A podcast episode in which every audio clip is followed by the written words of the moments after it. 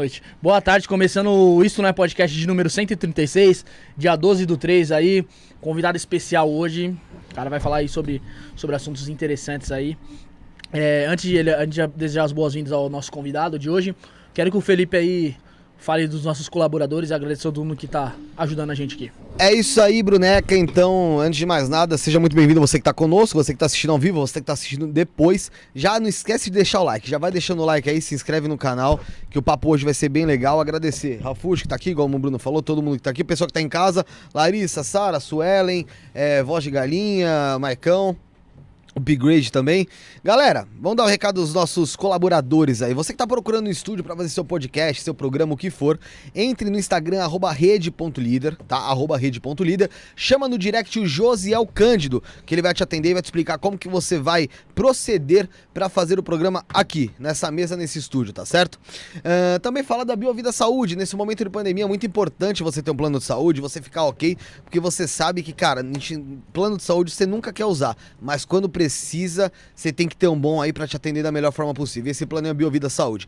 Você quer um, ter o plano Biovida Saúde? Entre no site biovidasaude.com.br. Biovida, promovendo a saúde e prevenindo você. Rede Trevo de estacionamento, mais de 150 pontos em toda São Paulo, mais de 10 mil vagas, 450 mil clientes por mês.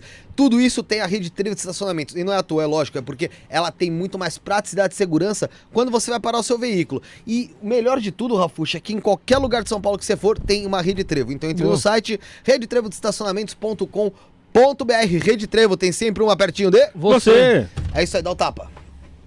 Boa. Gringos Barbearia, pra você dar um tapa no visual, ficar ok, ficar show de bola, lá na rua Joaquim Carlos, 1380, no bairro do Pari. Tá? E não é só cabelo não, você faz o cabelo, a sua barba lá. Tem também um joguinho de sinuca, um fliperama, tem uma itubaína retrô pra você tomar, o pessoal que vai lembrar hoje de Trapalhões, já aproveita com uma itubaína retrô lá. Tem a cervejinha, não é um lugar só pra beleza, é um lugar também pro seu lazer, tá? Então, arroba Los Gringos Barbearia no Instagram, na rua Joaquim Carlos 1380. Pra fechar, eu quero falar disso aqui, ó. King of King Print. of Print. Você quer fazer seu copo personalizado, copo descartável, copo de acrílico, taça de acrílico, taça de gin, champanhe, balde de gelo, caneca personalizada, tudo isso você encontra na King of Print. Então, Instagram, arroba King of Print underline, lá você chama o Renato, repito, arroba King of Print underline, e você fala com o Renato hoje com quantos por cento de desconto, Bruno? É 95%. 95% de desconto hoje da King of Print. Fechei? Fechou. Fechou. Rafael Spaca, seja muito bem-vindo. Obrigado aí pelo convite. Vamos conversar sobre Trapalhões. Você precisa de um podcast só pra falar de patrocinador. Vocês estão bem, hein, cara? É. é. A gente quer estar tá bem melhor. Patrocínio ainda. Master, homoplata, tem, tem tudo. Barra da camisa, calção. calção. É, é, tá bem esse podcast. A gente tá procurando um pra bunda agora. é, Rafael, pra quem não te conhece, fala um pouco de você. Quem é o Rafael Spaca? Bom, eu sou radialista, me formei na Universidade Metodista de São Paulo. Daí comecei nessa área aí da de rádio e TV, trabalhei na Rádio Cultura FM, depois fui para o SBT, trabalhei na, no SESC, programação cultural, escrevi livros, é, assessoria de imprensa, fiz, meu, fiz um monte de coisa. E, e agora tô nessa aí. Sou síndico. É, é síndico? Sou síndico agora. Responsabilidade, hein? É, e agora tô nessa aí, nessa aventura, fazer um, um filme, um documentário sobre os Trapalhões. Certo. E como que, como que tá sendo, como é que foi tudo isso para você, cara, em relação ao documentário? Como é que surgiu? É, eu sempre fui fanático pelos Trapalhões, muito fã mesmo dos caras, de assistir aos domingos, quando é, eles estavam no ar, as reprises, quando eu saía da, do ensino médio ali, ensino médio, é, ensino médio, Corria para assistir a reprise dos Trapalhões na hora do almoço, é, assistia todos os filmes na sessão da tarde, ia no cinema, lia os gibis, essas coisas todas. E aí um dia eu estava trabalhando lá no, no Sesc, eu fazia programação cultural lá, e trabalhava bastante e tal, mas sempre sobrava muito tempo. Eu falei, caramba, o tamanho do, do grupo, a importância desse grupo, não tem quase nada a respeito deles. É, o Brasil é muito louco nisso, uhum. né? Você vê que grandes nomes é, da música, do cinema, não tem um, um livro, uma biografia. E aquilo me incomodava muito. Eu falei, caramba, eu, eu vou é, colo- Começar algo. colocar a mão na massa, que é fácil reclamar, agora vamos fazer. Fazer. E aí o que, que eu fiz? Eu comecei a rever todos os filmes deles. E pegava ali nos créditos, eu dava o pause e tava lá, eletricista, anotava o nome. Continuista, anotava o nome e tal. Então eu fazia uma relação. Naquela época era o Facebook, não tinha o Instagram. Instagram. Eu acho, não sei. Mas acho que não tinha. o- Era mais fraco se, se tivesse. Assim, não, É. era tão, não era tão. Não É. era todo mundo que tinha, vamos É. dizer assim. Foi isso, foi, sei lá, 10, É, Instagram 10 é- anos atrás, talvez. Pode até ser que já existisse, mas era bem. É. Porque a finalidade dele era outra. E aí o que, que eu fiz? Pelo Facebook eu comecei a ir atrás desses caras todos. E comecei a encontrar algumas pessoas. Falei, pô, eu tô querendo fazer um livro aí sobre o cinema dos trapalhões e tal. E as pessoas começaram a me dar entrevista. Uhum. E uma pessoa conhecia a outra, que conhecia a outra, e foi juntando tudo isso. Esse primeiro livro deu uma repercussão gigantesca, assim, tanto de vendas, quanto de crítica, quanto de, de tudo. Críticas em gerais, né? Tanto construtiva quanto. É, mas foi, a maioria foi elogiosa, assim, porque Foi. como não tinha nada dos Trapalhões, quando veio o primeiro livro, assim, falo primeiro porque é, teve, tem um da Fatimei Lunardelli, uma pesquisadora lá da- do Rio Grande do Sul, mas era uma tese acadêmica que foi transformada num livro, Uhum. e tem um que chama Os Adoráveis Trapalhões, que conta até o, o começo deles. Mas não tinha uma pesquisa de fôlego, como era a minha. Eu entrevistei 132 pessoas, é um livro de 500 páginas. É bem completo. Daí, enfim, esse livro assim, teve lançamento em São Paulo, teve lançamento no Rio. O Dedé Santana foi no lançamento no Rio de Janeiro, foi uma coisa assim, lotou. Teve até briga na fila, assim, porque tava demorando para chegar. Nego furando fila. É, essas coisas, o que é um sinal de sucesso, É, inclusive. lógico. Fui com o Dedé lá no The Noite, Danilo Gentili, e ali a gente estabeleceu uma relação muito boa. É, no ano seguinte eu lancei sobre as histórias em quadrinhos dos Trapalhões. E uma produtora de cinema, respondendo a sua pergunta, falou assim, ó, Rafael, a gente sabe que o livro é legal tal, mas assim, quase ninguém lê, cara.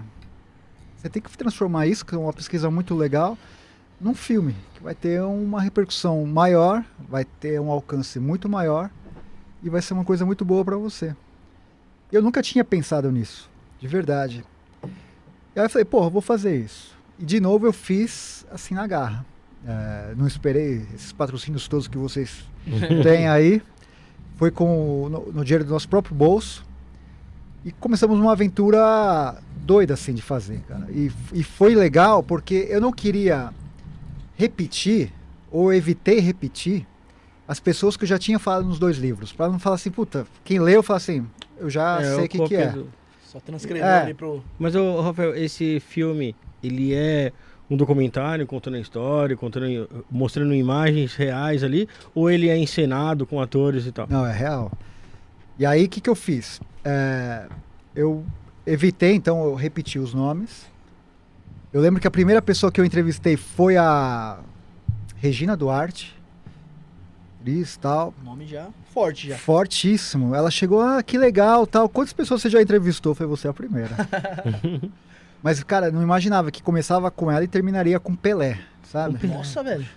Então, assim, foi uma coisa incrível. Foi, foram praticamente um ano e meio de, de pesquisa de campo, é, entrevistando muitas pessoas. Algumas eu tive que repetir porque eram fundamentais na, na construção, mas me falaram coisas que não falaram no- nos dois livros.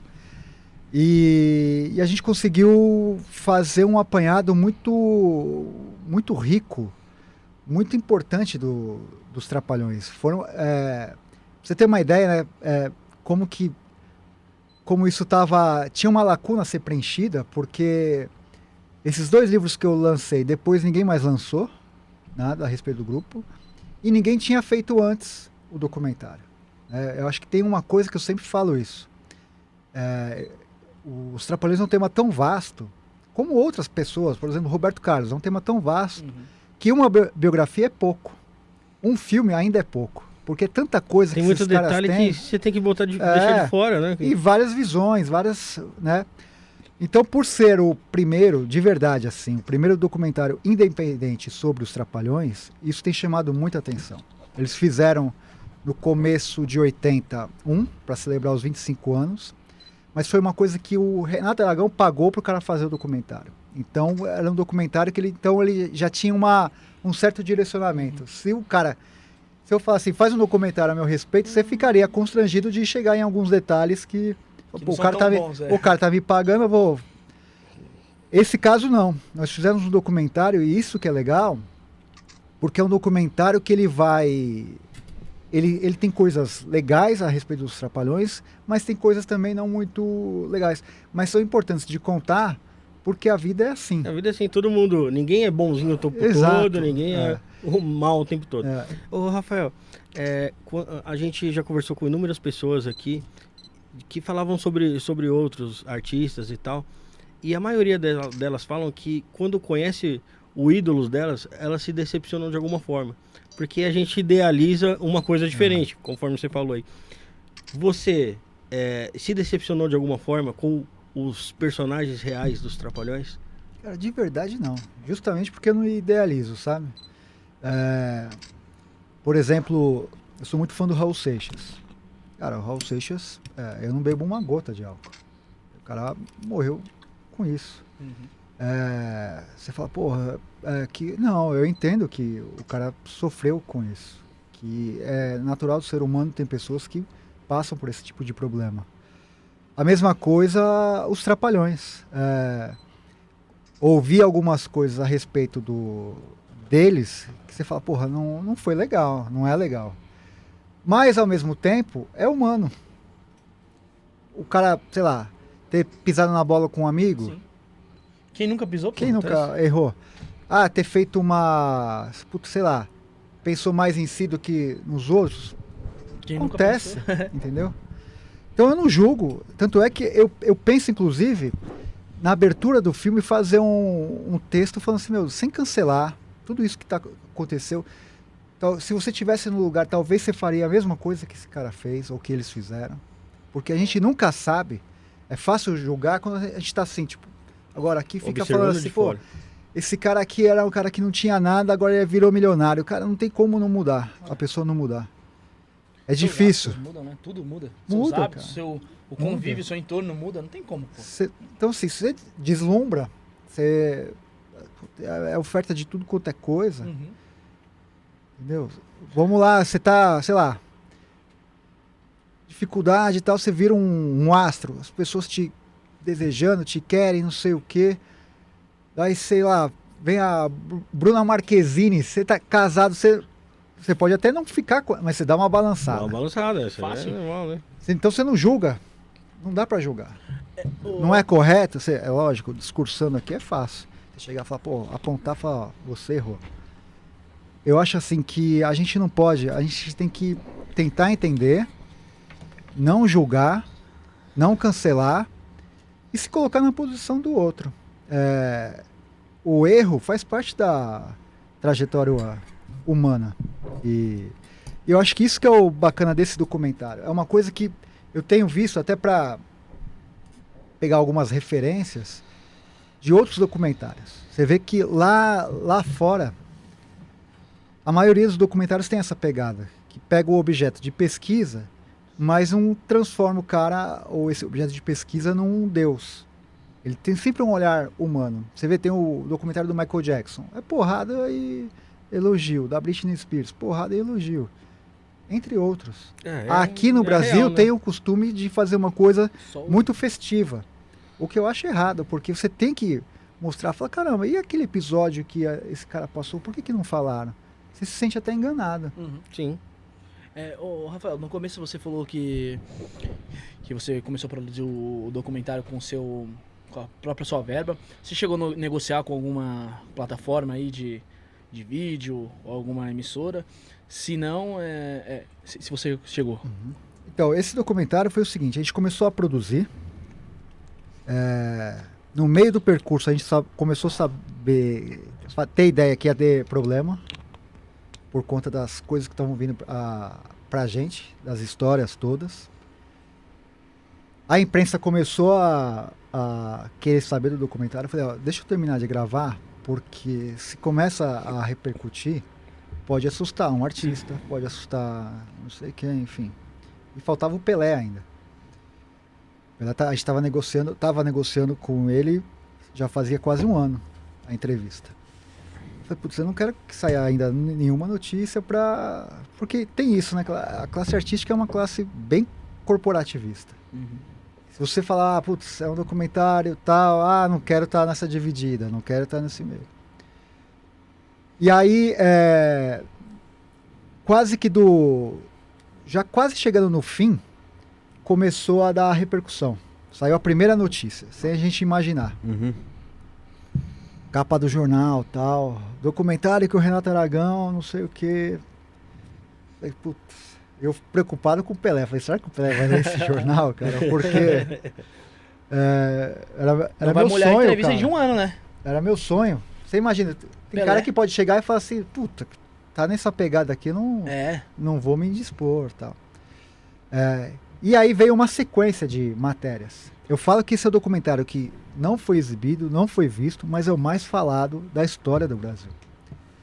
E aí, respondendo a sua pergunta, diante dessas críticas todas, dessas matérias, cara, saiu em TV, saiu em rádio, saiu em jornal, saiu em revista, site pra Internet, então nem se caramba, fala. internet. Blog. Esses, essas emissoras, esses- essas plataformas começaram a nos procurar, interessados. Uhum. A, gente tá conversou, a gente conversou com todas, na verdade, todas. O que acontece é o seguinte, como é meu primeiro trabalho, eles querem ver o primeiro corte. É natural. Uhum. Porque não tem ninguém tem uma referência minha pra falar, puta, como que Sim. é o filme. Eles sabem qual que é a pegada. Tipo, vai ter coisas é, contando a história, mas vai ter bastante polêmica. Mas muita polêmica. Ainda mais tratando do assunto que se trata. Exato. Então, assim, eles sabem que vai ter visualização. Sabe que quem contratar, quem comprar esse filme, vai, vai gerar uma notícia, vai gerar uma repercussão gigantesca. Porque está sendo super disputado isso. Isso com canal aberto, com plataformas, canal fechado. é, tudo quanto é. Onde você imaginar, tem gente interessada. Até canal aberto. O que, assim, é raro, é É difícil. difícil? Mas tem. E não é um, tem mais de um. Tem concorrência. Tem muita concorrência. Então, assim, é um, é um cinema, é uma coisa muito difícil de você pegar e ligar todos o- os pontos e fazer uma coisa que consiga conciliar o artístico com o comercial. Uhum. Porque tem- vai ser, vai ser, vai ter vários cortes. Vai ter um corte pro cinema, Hum. um filme de 120 minutos. Vai ter a série para televisão, é, tanto aberta, fechada, quanto o streaming. É, vai ter tem um portal que quer uma microsérie de 5 episódios de 10 minutos. Tem vai ter os cortes para internet. Cada entrevistado a gente vai fazer um videozinho de um minuto para colocar lá. E toda e tudo que a gente falou vai sair em livro também. Então são cinco frentes que a gente está. Então é muita coisa, é muita coisa para você costurar e, e fazer. Mas a gente está no caminho muito bom, a gente está num momento muito importante. Assim, é, esse ano aqui a gente vai dar, vai fazer a coisa acontecer. Pô, legal. Então- Ô, De- depois, eh, de- eh, depois dessas polêmicas todas, da- dos vazamentos de notícia que teve, houve uma procura maior. Procura maior, interesse maior, porque assim é, é engraçado tá porque fomentando a- a- o assunto. É. né? O pessoal quer ver, que tem a curiosidade, né? Você, vamos supor assim, é, faz parte da memória afetiva de no mínimo três gerações. É, bastante É, gente. muita coisa. Então aquele é a mesma coisa assim, é o ídolo, seu ídolo, fala, puta, tá sendo retratado de uma forma que ninguém tinha imaginado. Oh. né? É claro, também não sou besta. Aos poucos eu fui soltando algumas coisas para gerar ainda mais Interesse, é, né? interesse, Aquele frição. Engajamento. repercussão. Porque a gente terminou de filmar, o Pelé foi em novembro de 2019. 2020 começou a pandemia, Parada. esfriou. Você fala, puta, peraí, eu tenho que fazer a coisa girar. Em 2019, foi lá, fui no Pânico, fui no Danilo Capa da Gentili? Folha. Danilo Gentili? Danilo foi antes. Foi antes. Foi Folha, foi Estadão, foi Revista Veja, quatro páginas, cara. É Quatro muita páginas da revista Veja. É muita coisa. É, Sônia Abrão é direto falando, é, Fabíola Hyper direto falando. E aí eu falei, não, de vez em quando eu vou ter que soltar algumas coisas pro pessoal é, gerar o interesse e tal. Então, à medida que ia, eu falava, ó, vai ter isso aqui no documentário. Daí gerava, putz, vinha mais. falei, É isso, por quê? É importante também, é, em matéria de marketing, a gente não ser esquecido enquanto não, Uhum. não fecha. Então a gente solta de vez em quando uma coisa. Ah, é, teve um episódio assim que deu muita repercussão. Em 83, quando eles se separaram, a primeira separa, primeira a, a separação mais forte, foi a grande briga deles em agosto de 83. Renato Aragão faz um filme, eles se separam. E Dedé Mussum e Zacarias fazem outro. O filme que o Renato ia fazer estava pronto com um roteiro para os quatro. Uhum. Só que ele tomou uma bola nas costas e o roteirista falou: Ó, agora que tem a separação, como que eu faço com esse roteiro já pronto, com quatro personagens aqui, agora desses quatro só tem um. Daí o cara falou assim: o Renato falou assim pra ele: falou assim, não tem problema. No lugar do Dedé você coloca um burro. No lugar do Mussum você coloca um macaco. E no lugar do Zacarias você coloca um viado. Caramba, bicho. E foi o que aconteceu mesmo. O filme chamava Arca de Noé, pra você ter uma ideia. É quase isso, né? Cara, vai tá vagabundo ele, hein, mano. Foi difícil, cara. É uma declaração extremamente forte. É? Tá no documentário. Se você é amigo tal, você fica puto, mas Porra. chegar nesse nível, Não, É é, bem difícil. preconceituoso. Você fica racista. puto mais, mais ainda. É, homofóbico, uma série de homofóbico. coisas, né? Começamos a falar da questão do, do Zacarias, da bissexualidade dele. Sim. Isso chocou muito os fãs. Aí começou também uma questão de alguns grupos da internet me atacarem por conta disso. Eu falei, meu, qual que é o ele- problema do cara ser bissexual? É, uma curiosidade, né? Do, do- uma Qual que é o- particularidade. É, né? Ah, mas você tá. Você tá destruindo a minha infância, o cara não tá aqui oxi. se defender. Daí eu falei, vem cá, Se quando você estudou história, fala de Pedro Álvares Cabral, de Princesa Isabel, ela também não tá aqui pra se defender. Você tá contando a história. É. né? Então não tem o quê? Não tem mais aula de história porque a Putz. pessoa tá morta? Nossa Senhora. Então, a gente vai contando algumas coisas, vai soltando algumas coisas para gerar essa expectativa tal, ao mesmo tempo que tem o interesse da mídia para tipo, ah, fala mais, não sei o quê. Tem fãs que falam, porra, que legal que você tá indo por esse caminho de contar a história, de De de- saber quem eram os caras. desnudar o artista, que foi É. o que você falou, né, da, da idealização, de chegar e falar, não, é, vamos só colocar no pedestal e Uhum. tá tudo bem. Não, eu acho que você tem que contar a história. É, eu, por exemplo, gosto muito de futebol. Sim. Cara, o seu time, o meu time, não tem só título, cara. Aham. Tem, tem, tem derrotas vexame também. pra caramba. Faz parte da trajetória. Uhum. Faz parte da trajetória. Você vai esconder isso aí? Não tem como. É. Entendeu? Pô, eu sou São Paulino, cara. Estamos sofrendo então, pai. Então. Pô, Tem tem, o rebaixamento de 91, Não, não? isso que eu ia falar, Aí. a gente não caiu. Isso é uma fake news, é fake news. gravado. Fake news. É, tem o trem mundial, mas assim, Boa. cara, fomos eliminados pelo Mirassol. Os últimos anos não têm sido fácil, entendeu? Faz parte da, da. Tudo que você faz tem coisas boas e tem coisas ruins. Uhum. A mesma coisa os trapalhões. E é isso que eu quero é, colocar nas pessoas, para elas entenderem que assim, a vida é assim, é cheia de nuances. Você tem as suas coisas, tem as glórias e tem os seus fracassos. É, essa questão de ele querer de se incomodar e, e ameaçar com processo o, o filme, eu acho isso muito patético. De verdade. Isso que é. Cara, ele é um humorista. Ele podia levar isso na brincadeira, Uhum. entendeu? Chegar e falar, não, porra, eu falei isso mesmo. Mas foi numa hora de, de nervoso. Qual que é o problema? Você nunca ficou nervoso? Você nunca é, falou um palavrão quando você... Mudando, mudando, da água, mudando, mudando da água pro vinho. Você viu da Anitta lá? Não sei se você chegou a ver lá Eu vi o documentário. que ela xinga a produção lá. Eu quero desse jeito, eu quero. É. Pô, o pessoal começou a cair de pau em cima dela. Gente, ele é trabalho, tá ligado? Exato. Ela não tá falando assim, tipo assim, mano, você é um filho da puta, você daqui, você pre... Não, com ódio no coração. exato. É só o trabalho pra dar certo, mano, direcionar. Você lembrou de um também? Na Amazon lançou agora dos Beatles. Eu não cheguei a ver. E aí o diretor, tem uma hora que ele tinha uma cena antiga do Paul xingando. Aham. Ele falou pro Paul, você quer que eu tire? Ele falou, não. Esse sou eu, cara. Pode colocar. Quer dizer, qual que é o problema de você, na hora do trabalho e tal, chegar e falar, meu, é, porra, essa merda aqui não tá... tá não foi pronta." desse jeito que eu pedi, tá ligado? É. Qual que é o problema? Faz parte. O técnico não xinga o jogador? Corre, caralho. Não faz uma coisa assim? Só o Fernando Diniz que cagou. mascaradinha. É.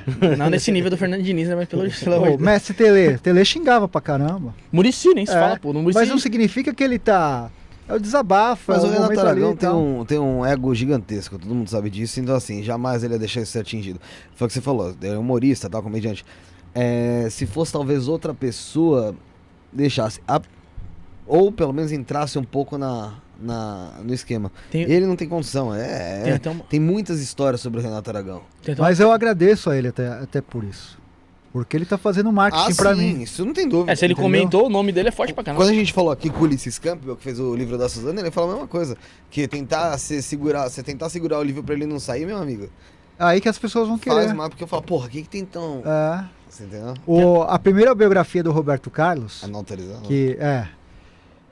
Fala assim, vai sair de circulação. Eu fui, eu nem ia comprar. Eu comprei. Só pra ter. É, falei, pô, Vai que sair legal. Li e gostei. E não tinha nada. O cara cortou, tirou de circulação porque conta o episódio que todo mundo sabe como que ele perdeu a. O pé. a- Como é que ele perdeu a pega? Não sei. Ele perdeu no trilho de de trem. Como é que ele tava fazendo? Passou por cima. Não Foi um acidente. Criança, Criança. tava brincando na linha do Pra mim isso era um mito, mano. Não, é verdade mesmo. Entendeu? Mas todo mundo sabe. Aí, pô, aí veio lá, um, veio um juiz e chega e fala: Não vai circular um livro, cara? Por conta do desenho. Que, que país que a gente. Que, que doideira é isso, cara? E o interessante do, de- de- desse livro aí do Roberto Carlos, do documentário que você tá fazendo, do livro que você já fez, é de falar da biografia do- da- das pessoas en- enquanto elas são em vida, né? É, valorizar. Não. Aqui no Brasil você tem muito disso. Espera a pessoa morrer pra valorizar a pessoa, valorizar os feitos dela, contar a história dela. Então é, É. muito legal isso aí também. Eu queria duelar com ele, ele tá fazendo um pra rebater o meu. Isso, esse é o duelo que eu quero. Uhum. Entendeu? Tipo, você vai assistir o meu e vai assistir o dele. Daí você sai com a sua opinião, você fala, puta, do Renato é bem melhor. Legal. Ótimo, é isso. Agora, aí no tribunal, cara, com o juiz, ah, por que, que você falou aquilo? Porque...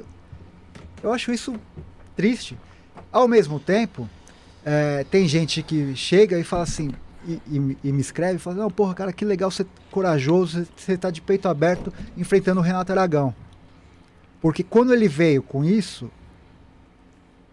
muita gente podia pegar e recuar. Sim. Puta, Deu Que é o normal. É, Que é o normal. eu não Vamos- vou entrar nessa dividida, cara. Renato Aragão, Não tenho bala pra isso. o advogado dele me ligou, cara. Falou, eu quero, quero as imagens. Eu falei, não vou te dar. Então o que, que eu fiz? Eu dei dois passos adiante. Sim. Eu peitei os caras. O cara, Falei, não. o cara não é bobo, tá ligado? Falei, não. Eu não tô errado. Eu tô fazendo um filme sobre vocês.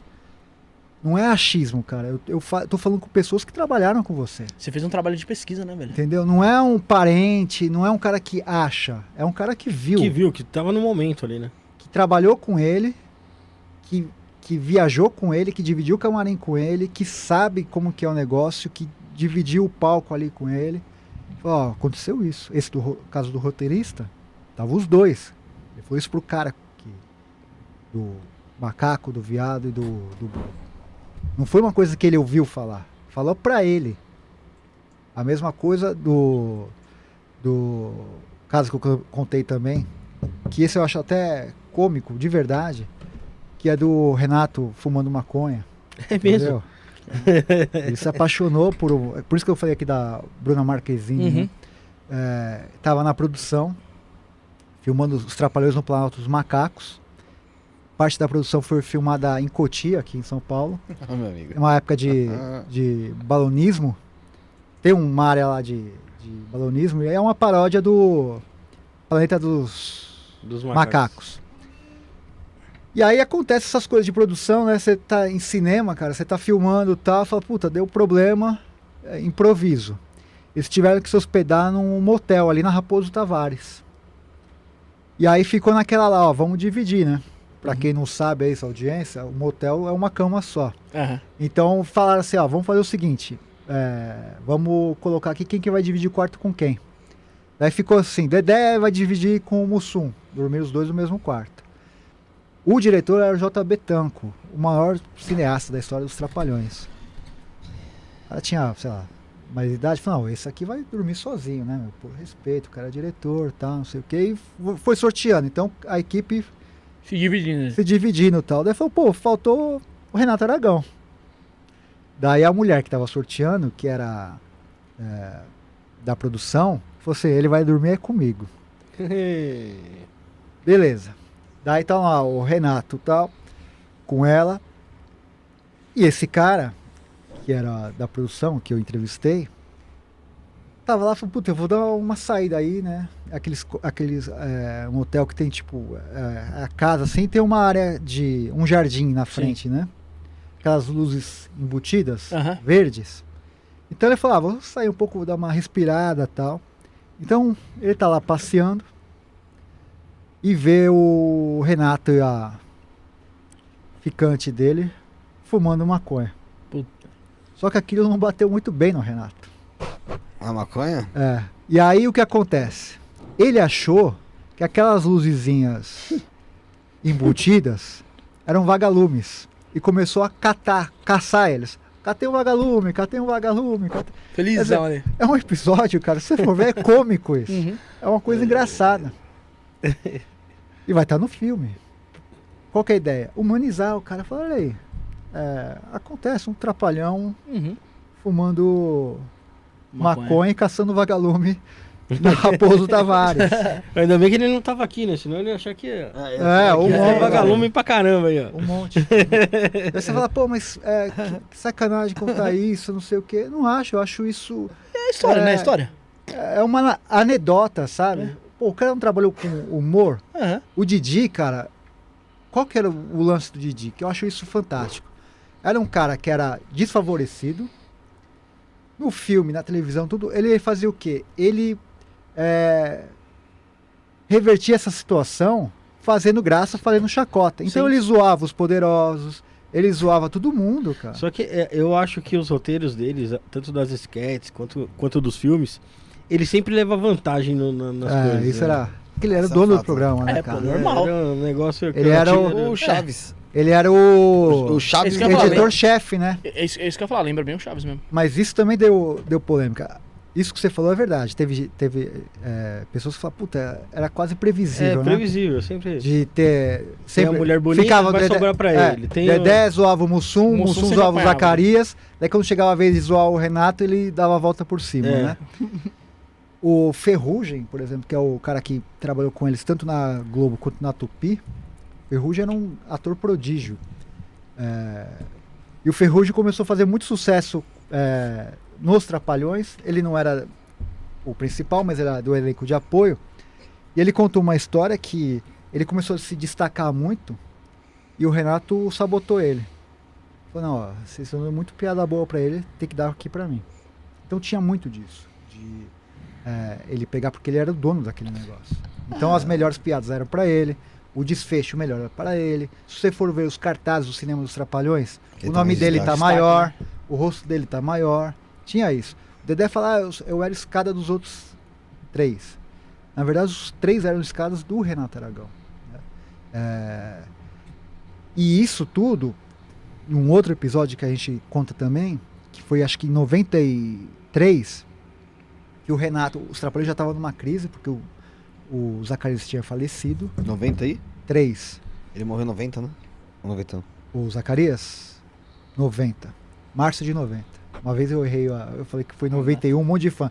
Pô, esse cara não sabe nada dos Trapalhões. Tá fazendo documentário aí. Errou um ano. Mas tá fazendo enfim, documentário? Quem é É. ele? Quem disse que morreu em 91? Enfim, eu sou ruim de data, por isso que eu pensei um pouco. Dois. Aí o em 93 o ficou em crise porque eram, eram quatro. Quando você perde um, fica uma coisa que você fala, caramba, o que, que, que eu faço aqui? Começou a fazer é, Vila Trapotel, Vila Vintém, uma série de coisas aqui que não começou a dar, dar certo. Ali, né? Não virou. E o grupo tava numa descendência muito forte, muito forte. O Renato falou assim, ó, é, a culpa é dos outros dois. Vão mandar embora esses caras. Que isso. Ele pediu a demissão de Dedé e de Mussum. Quem contou isso foi José Lavini, que foi o grande diretor do Cacete Planeta, que antes de dirigir Cacete Planeta, dirigiu Trapalhões. E aí quem levou a culpa naquela época, porque nesse período tinha um quadro chamado Nos Cafundó do Brejo, E não aparecia nem Dedé nem Mussum. Eram dois blocos do programa. No primeiro aparecia Dedé e Mussum, no segundo não. Sumiu. A imprensa falava assim, mas, mas cadê Dedé e cadê Mussum? Começou a circular a notícia que era o diretor que estava sabotando ele. sobrou pro diretor. Eles dois. Ele assumiu a bronca. O diretor. Falou, não, e o Renato também, na, via a imprensa, falava, não, não é culpa minha. Mas assim, o programa é do Renato. Se o Renato falar assim, eu quero colocar você lá, ele coloca você. Então não tinha como aquilo é, ser do diretor. Só que na época ele levou. Mas olha que sacanagem. Pedir a cabeça de dois caras que fizeram toda a história Junto com, ele, ele. naquele período. Levantou, né, ele, né? Isso aqui é deslealdade. Lógico que é. Isso é uma sacanagem. Daí você fala, ah, mas te. te. de certa forma te decepciona? É claro que sim, não é uma coisa legal. Mas, é o que eu te falei, eu não fico idealizando. Fala, puta, o cara, eu imaginei que ele era um santo. Não. É, pode acontecer, ele fez isso. Ele tá errado? Tá. Não é legal? Não é. Mas é, faz parte da, Da vida, né? da pessoa, vida. né? O cara pode ter. É, isso Quem que não é- pode é- passar Tem muito isso? do caráter também, né? Tem. Fê, Tem que tem- tentar entender o, o- também o que acontecia ali por, por trás do- dos bastidores também. Se era só o fato dele, ah, querer externar uma culpa, ou se de fato acontecia alguma, algum outro problema entre eles, né? Também tem se não tinha alguém que também que poderia ou não fazer a cabeça dele, ou algo do tipo. Não, o, Tem Renato, né? o Renato era o. Cara, o Renato. Ele era o, o dono do negócio. Então ninguém dava palpite. Não, pode não, pode não dar palpite. ele escolhia, era o redator dele, era o chefe, a marca é dele, o nome Os Trapalhões é dele. E é ele que Globo. escolheu o Mussum, o Dedé e o Zacarias. Mais ou menos, cara. É, não foi Mais ou assim. menos. Não. É, Não a primeira é o formação conta, era porque outra, né? quando o filho é bonito, todo mundo quer ser o pai, né? É, quando é feio, ninguém é. Então, assim, essa história do, do Mussum, por exemplo, quem indicou foi o Jair Rodrigues. A ideia era ser o Jair Rodrigues. Ah, era seu Jair Rodrigues. O Entendi. Jair Rodrigues era um cara que, se você for ver bem, Ele tinha uma bem pegada carcato, meio- né? bem Mussum. É verdade. O Dedé falou, tô precisando de alguém e tal, não sei o quê. Ele falou, não, não sou eu não. Tem um cara nos originais do samba que é melhor samba, que eu. né? Ele E falou, quem que é? Falou, Mussum. Ele foi assistir o show dos originais, e aí viu o Mussum todo performático. Figura. Ele fazia até uma espécie de stand-up, porque ele tocava, brincava, interagia com o público. Falou, pô, é esse cara. E aí veio o Mussum. O Zacarias, quem indicou ele foi a esposa do Zacarias. Chama Selma Lopes, tá viva até hoje, ela faz a voz da Margin Simpson, é uma dubladora. É, ela que indicou o- Zacarias para o Renato Aragão. Então foi, foi assim que caiu no colo dele. Então daí o Dedé fala, ah, eu que trouxe o Mussum. De certa forma foi. Ele pensou primeiro no. Caminho Mas quem foi indicou foi o Jair Rodrigues. Assim, tem que, ser, tem que dar os créditos. Sim. De verdade, né? Porque, ele. E, a mesma o- coisa o Zacarias. E o Originais do Samba era um, era um grupo de sucesso na época, né? muito, cara. Fazia eu, eu- muito eu lembro sucesso. de ter visto fotos do Mussum aí rodando o mundo com os Originais do Samba. Eles, na eles Europa, chegaram a, a- a acompanhar eles Regina, cara. Pra você ter uma ideia. Nossa. Era um puta grupo. Um puta grupo. Até hoje, né? Você vê as músicas do é, Peladona do Segundo Andar? Oitavo Andar, eu não sei. Não lembro. É, A não- música. Tô apaixonado, apaixonado estou pela dona do segundo andar. Tem um trocadilho. Tem. Pela dona do Pela segundo andar. sim, sim. Quer dizer, ele tinha uma coisa de, do humor, Do humor já na música já, né? música. Era uma coisa muito, muito legal. Coisa interessante também, ô, Rafael, é o nome dos Trapalhões de verdade, né? Isso é interessante, né? É, O Didi, ele é, é Antônio, Antônio Renato Aragão, é isso? Antônio Renato Aragão. É. É. E o Zacarias? Zacarias é Mauro, Mauro Gonçalves e tem um sobrenome lá que eu vou errar e os fãs vão me xingar. É Fra, Fátio, uma coisa assim. O Mussum era Antônio Carlos. Bernardes Gomes. E o do Dedé, que é interessante. Manfried Santana. Nossa. Manfried É. Santana. O Renato, ele era. Ele se formou em advocacia. O Dedé sempre foi artista De circo, né? de circo. O Mussum fez da uma música- série de coisas, inclusive foi do. Acho que paraquedista do, do exército? exército. Caraca. E o. Zacarias foi, era ator também. Principalmente de rádio teatro. O Então, só Didi- quem, quem tava então só na parte artística era o Dedé e o. O, O Zacarias e o Dedé, né? É. O E o Mussum Mussum. como, O Mussum. como É, músico, sim. né? E o Didi ele era oficial, oficial do exército na reserva, né? É. Caraca. Ele é, tem patente e tudo. Ah, não. É. Militar, loucura, né? militarismo da depressão aí. É. Mas é isso, né? Você vê que é, é, muito, é muito louco isso, né? Tem, tem muita gente que, sei lá, vira um grande ator sem ter pensado nisso. Depois tem o dom, né? Tem a, Uhum. a, a, a vocação, assim como tem muito jornalista que não é formado em jornalismo, mas é um- escreve dom. muito bem. É, é, é isso, né? Quando a pessoa tem um dom, não tem tem, um como. dom, né? não tem como. Ô, Rafael, é... o primeiro a morrer foi o Zacarias. Foi. Qual, qual foi a causa morte do Zacarias? O que, que aconteceu? Então, na época, morreu com 56 anos, se não me engano. é, Acho que foi isso. Eu vou eu acabei de falar que eu sou ruim de data, me fala Ele a quer- idade, o horário, mas é quase. Acho que foi, não sei é, quantos anos ele. Mesma idade do Mussum, acho. 56. O Zacarias, na época, ele. A imprensa falava. Ah, deu, deu algumas versões. Ah, pneumonia. O Dedé até hoje fala que foi um regime é, mal elaborado. E a gente descobriu que foi AIDS. né? O, o Zacarias, é, como eu disse, era bissexual Uhum. numa época que ah, naquele período era o, o ápice da pandemia da Um AIDS, surto ali, né? um su- assim, assustador. Muitos artistas morreram com a AIDS. né? Não tinha o que tem hoje, que são essas Os coquetéis. os coquetéis, não tinha esse tratamento. Informação A própria camisinha não era tão popularizada. popularizada, não era difundida, não era tão usada. Então, nessa esteira morreram vários artistas. Na época era tratada como uma doença dos gays. Exatamente. né? Você vê que até isso era tão desconhecida, né? Você vê, a gente passou agora pela é, pandemia do Covid. Você vê que no começo todo mundo ficou perdido, né?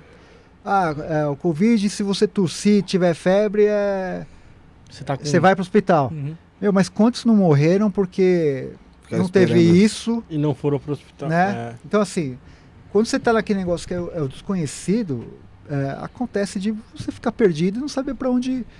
Naquela época, é, o que tinha de mais avançado era nos Estados Unidos. O Cazuza, por exemplo, se tratou lá. Foi tentou lá, fazer algumas tratar. coisas lá. Uhum.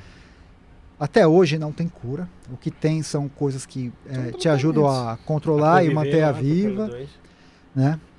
É, e o Zacarias, é, em 90, quando os Trapalhões lançaram uma escola atrapalhada, ele faz uma pequena cena.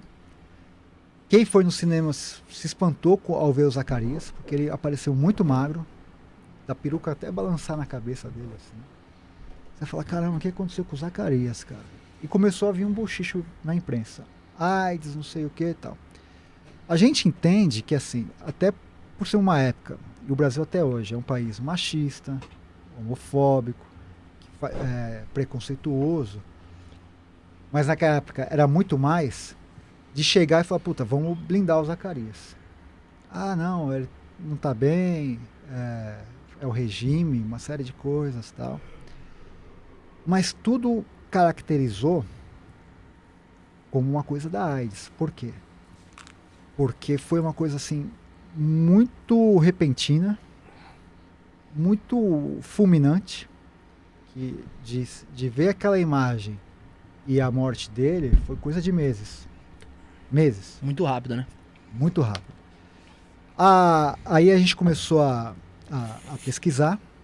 O primeiro que falou da questão do, do Zacarias foi o Baiaco. O Baiaco é o cara que mudou o destino desse documentário. O Baiaco é o dublê do Renato Aragão. Então ele estava com o grupo há 30 e poucos anos. É o cara que conhecia tudo. Falou, não, o Zacarias era, era gay. né?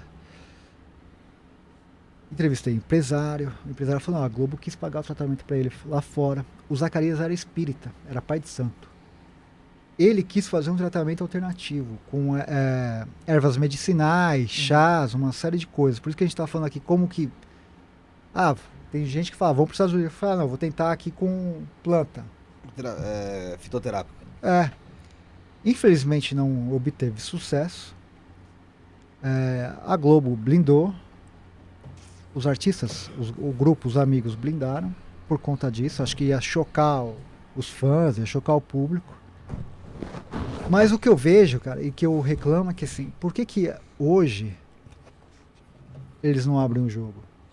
Sim. Dedé e o Renato. Fala, não, ó, A época é outra, né? Cara, a gente falou é isso porque diferente. era uma época que é, tinha muito preconceito. Não que hoje não tenha, mas é muito menos. Aconteceu isso. O Zacarias era isso. Você vai ajudar. Quantas pessoas, quando um artista, principalmente um artista, é, se declara, ó, foi o Renato Giannichini, falou, ah, eu sou bissexual. Alguém lá no Piauí, aonde for, fala, puta, eu vou me sentir encorajado e vou falar. Porque quantas crianças ou adolescentes não foram expulsos de casa porque falaram isso? Se a gente normaliza isso, diminui o preconceito.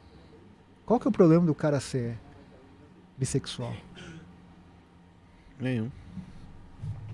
Então eu acho que eles iam prestar um grande serviço para os fãs, para as pessoas, de falar, meu, ó, ele era. E assim, deixou de ser um artista genial por conta disso? O Não, trabalho dele não mudou em nada. né? nada, nada. Você vai deixar de ser fã dos Trapalhões por conta disso? Não. Nada. Então, é, era uma coisa que eles podiam fazer. Aí o que acontece? Por conta disso, quando eu comecei a falar a questão do Zacarias, os caras começaram a xingar, ah, mas você tá querendo. é, Denegrir a dene- imagem. Pô, ao contrário, cara, eu tô querendo chegar e, e tentar normalizar isso, falar assim, qual que é o problema? É exatamente isso. Qual Esconder é a o morte problema? da causa da pessoa. O cara, ah, o cara era gay, era bissexual, não interessa, cara. Ele continua sendo engraçado, tendo um talento dele da mesma maneira. E se dependendo dele ser hétero, gay, afinal de contas, o que ele faz na vida pessoal dele, cabe respeito a ele. Se sente bem assim, se faz a felicidade dele assim, se ele se sente eh, amado dessa maneira, meu irmão, qual que é? Qual o problema? Ah, Né? mas tem muito. Não, infelizmente a gente É. sabe. é, E esses caras são aqueles fãs que só cresceram é, na idade, né? Na velhice. Mas assim, é, a mentalidade mentalidade, cara, você vê, você, você se depara com cada coisa. Os caras fazem memes a meu respeito. de Sério é, fala, ah, ele tá inventando história. Os caras nem viram o documentário, falam documentário mentiroso. Então, Nem tem disponível, pô. não dá nem. Não dá, nem, dá preguiça de debater com gente assim. Você fala, cara, É isso que eu falar. com um cara desse? Deixa quieto, né? Deixa o cara Entendeu? falar sozinho, pô. É, aquele, sabe aquele cara que, tipo, tá é, no sofá de casa, sempre fazendo Deitadão lá, o cara nem levanta. bosta nenhuma e fala, "É, pô, por que eu vou debater com um cara que tá falando assim, "Ô, você estragou minha infância? Ah, vai pra puta Caraca, que pariu, cara. Você Entendeu? Estragou sua Cresce, por né, quê? Estraga a infância, né? não é, não é retroativo não, cacete. Cresce, né, cara? Pô, Ih, ó, qual que é o problema? mano. Retroativo, o cara voltou pra infância, ah, É. a partir de agora eu não sou mais feliz. Não tem como, né? Ah, pro inferno, caralho. É, Então foi o Baiaco, a, prim- a primeira pessoa que te falou sobre isso. O Baiaco. O Baiaco, cara, foi o cara que, assim, se eu gravar só com ele, já dava o documentário. Caraca. Foi, foi o seguinte, a gente, ele é, tava com os Trapalhões há décadas, então ele viu de tudo, acompanhou de tudo. E quando a gente foi entrevistar ele, foi lá em Campo Grande, perto ali de Bangu, ele falou, ah, me encontra em frente aqui um shopping. A gente foi até esse shopping. E tem aquela preliminar ali, você fica conversando com o Uhum. cara tal, né? Cara, e ali eu já senti que ele tava muito afim de falar. Queria soltar. Falei, caramba, esse cara, ele tá com. Ele tá com muita Sede, raiva, né? com muito sangue nos olhos, tá com. E o que, que favoreceu também, assim? Eu acho que a sorte que a gente teve nisso. Que não tem mais o programa dos Trapalhões, não tem mais a turma do Didi, não tem mais nada. Então eles não estão. Não tinha mais nenhum elo com o Renato Aragão. Sim. Então falou assim, puta, acabou, essa história acabou. Porque se tivesse até a perspectiva de falar, ah, no ano que vem vai voltar tal, o cara podia tomar cuidado com as palavras. Uhum. Como não tinha, o cara falou, não, quer saber? Eu vou contar tudo aqui que agora eu tô livre. Tô Vou falar a solto verdade, é. e vou falar. Então ele começou a falar do Zacarias, começou a falar do Renato Aragão, começou a contar de tudo. E foi uma coisa, isso, isso é uma coisa interessante. Então eu, eu ligava, né? Eu fazia também o trabalho de produtor, eu ligava pro Baiaco e falava, ó, é, tô aqui em São Paulo, ó, vou pro Rio, dia tal, a gente se encontra nesse horário, tá? beleza. Era uma conversa minha com o Baiaco. Ela acabava a entrevista, quem que ligava? Dedé. Dedé te ligava. Pro- não, pro Baiaco. Ah, pro Baiaco.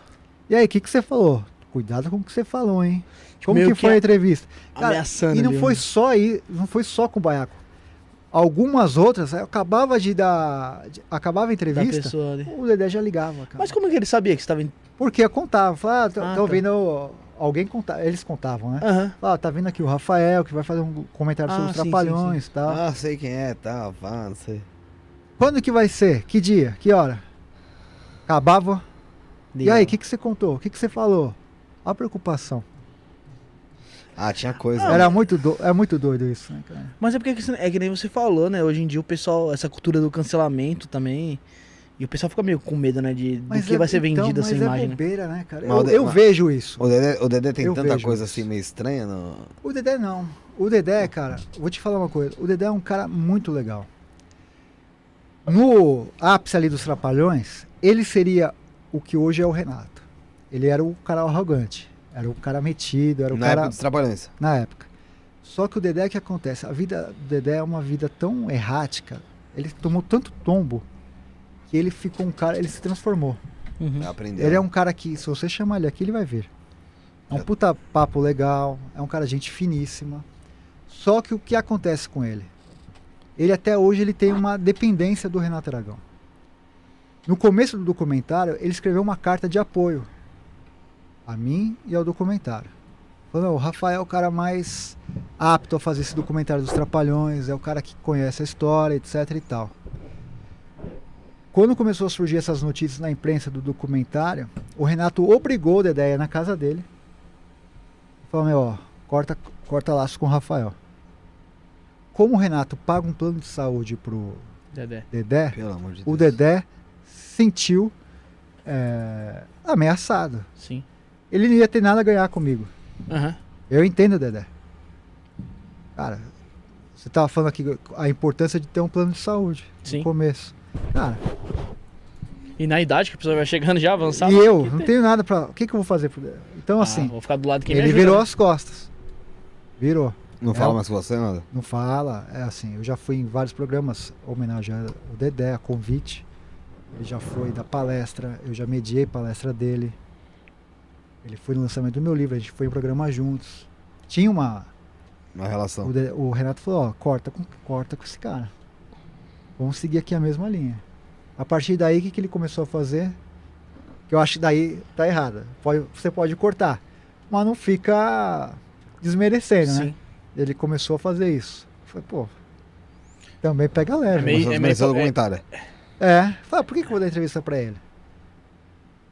Ah, imagina, não vou pôr, como ele fala, azeitona na empada, tal. Ele fala umas coisas assim. Meio hipocrisia, né? Que no começo tava do seu É, lado, ele sabe quem é. Foi no Danilo É. Gentili com você. Ele fez uma carta de apoio. Então o Dedé tem preço, né? Não, eu entendo, porque assim, o Dedé ele perdeu muito dinheiro ao longo da vida. Ele casou várias vezes, ele não soube administrar direito o dinheiro dele. É um cara que até hoje ele rala pra caramba pra. Você um vê, padrão, se você seguir o Dedé no, no Insta, você vê, uma hora que ele tá lá no Amazonas, tem uma hora que ele tá em Pernambuco, tá no circo.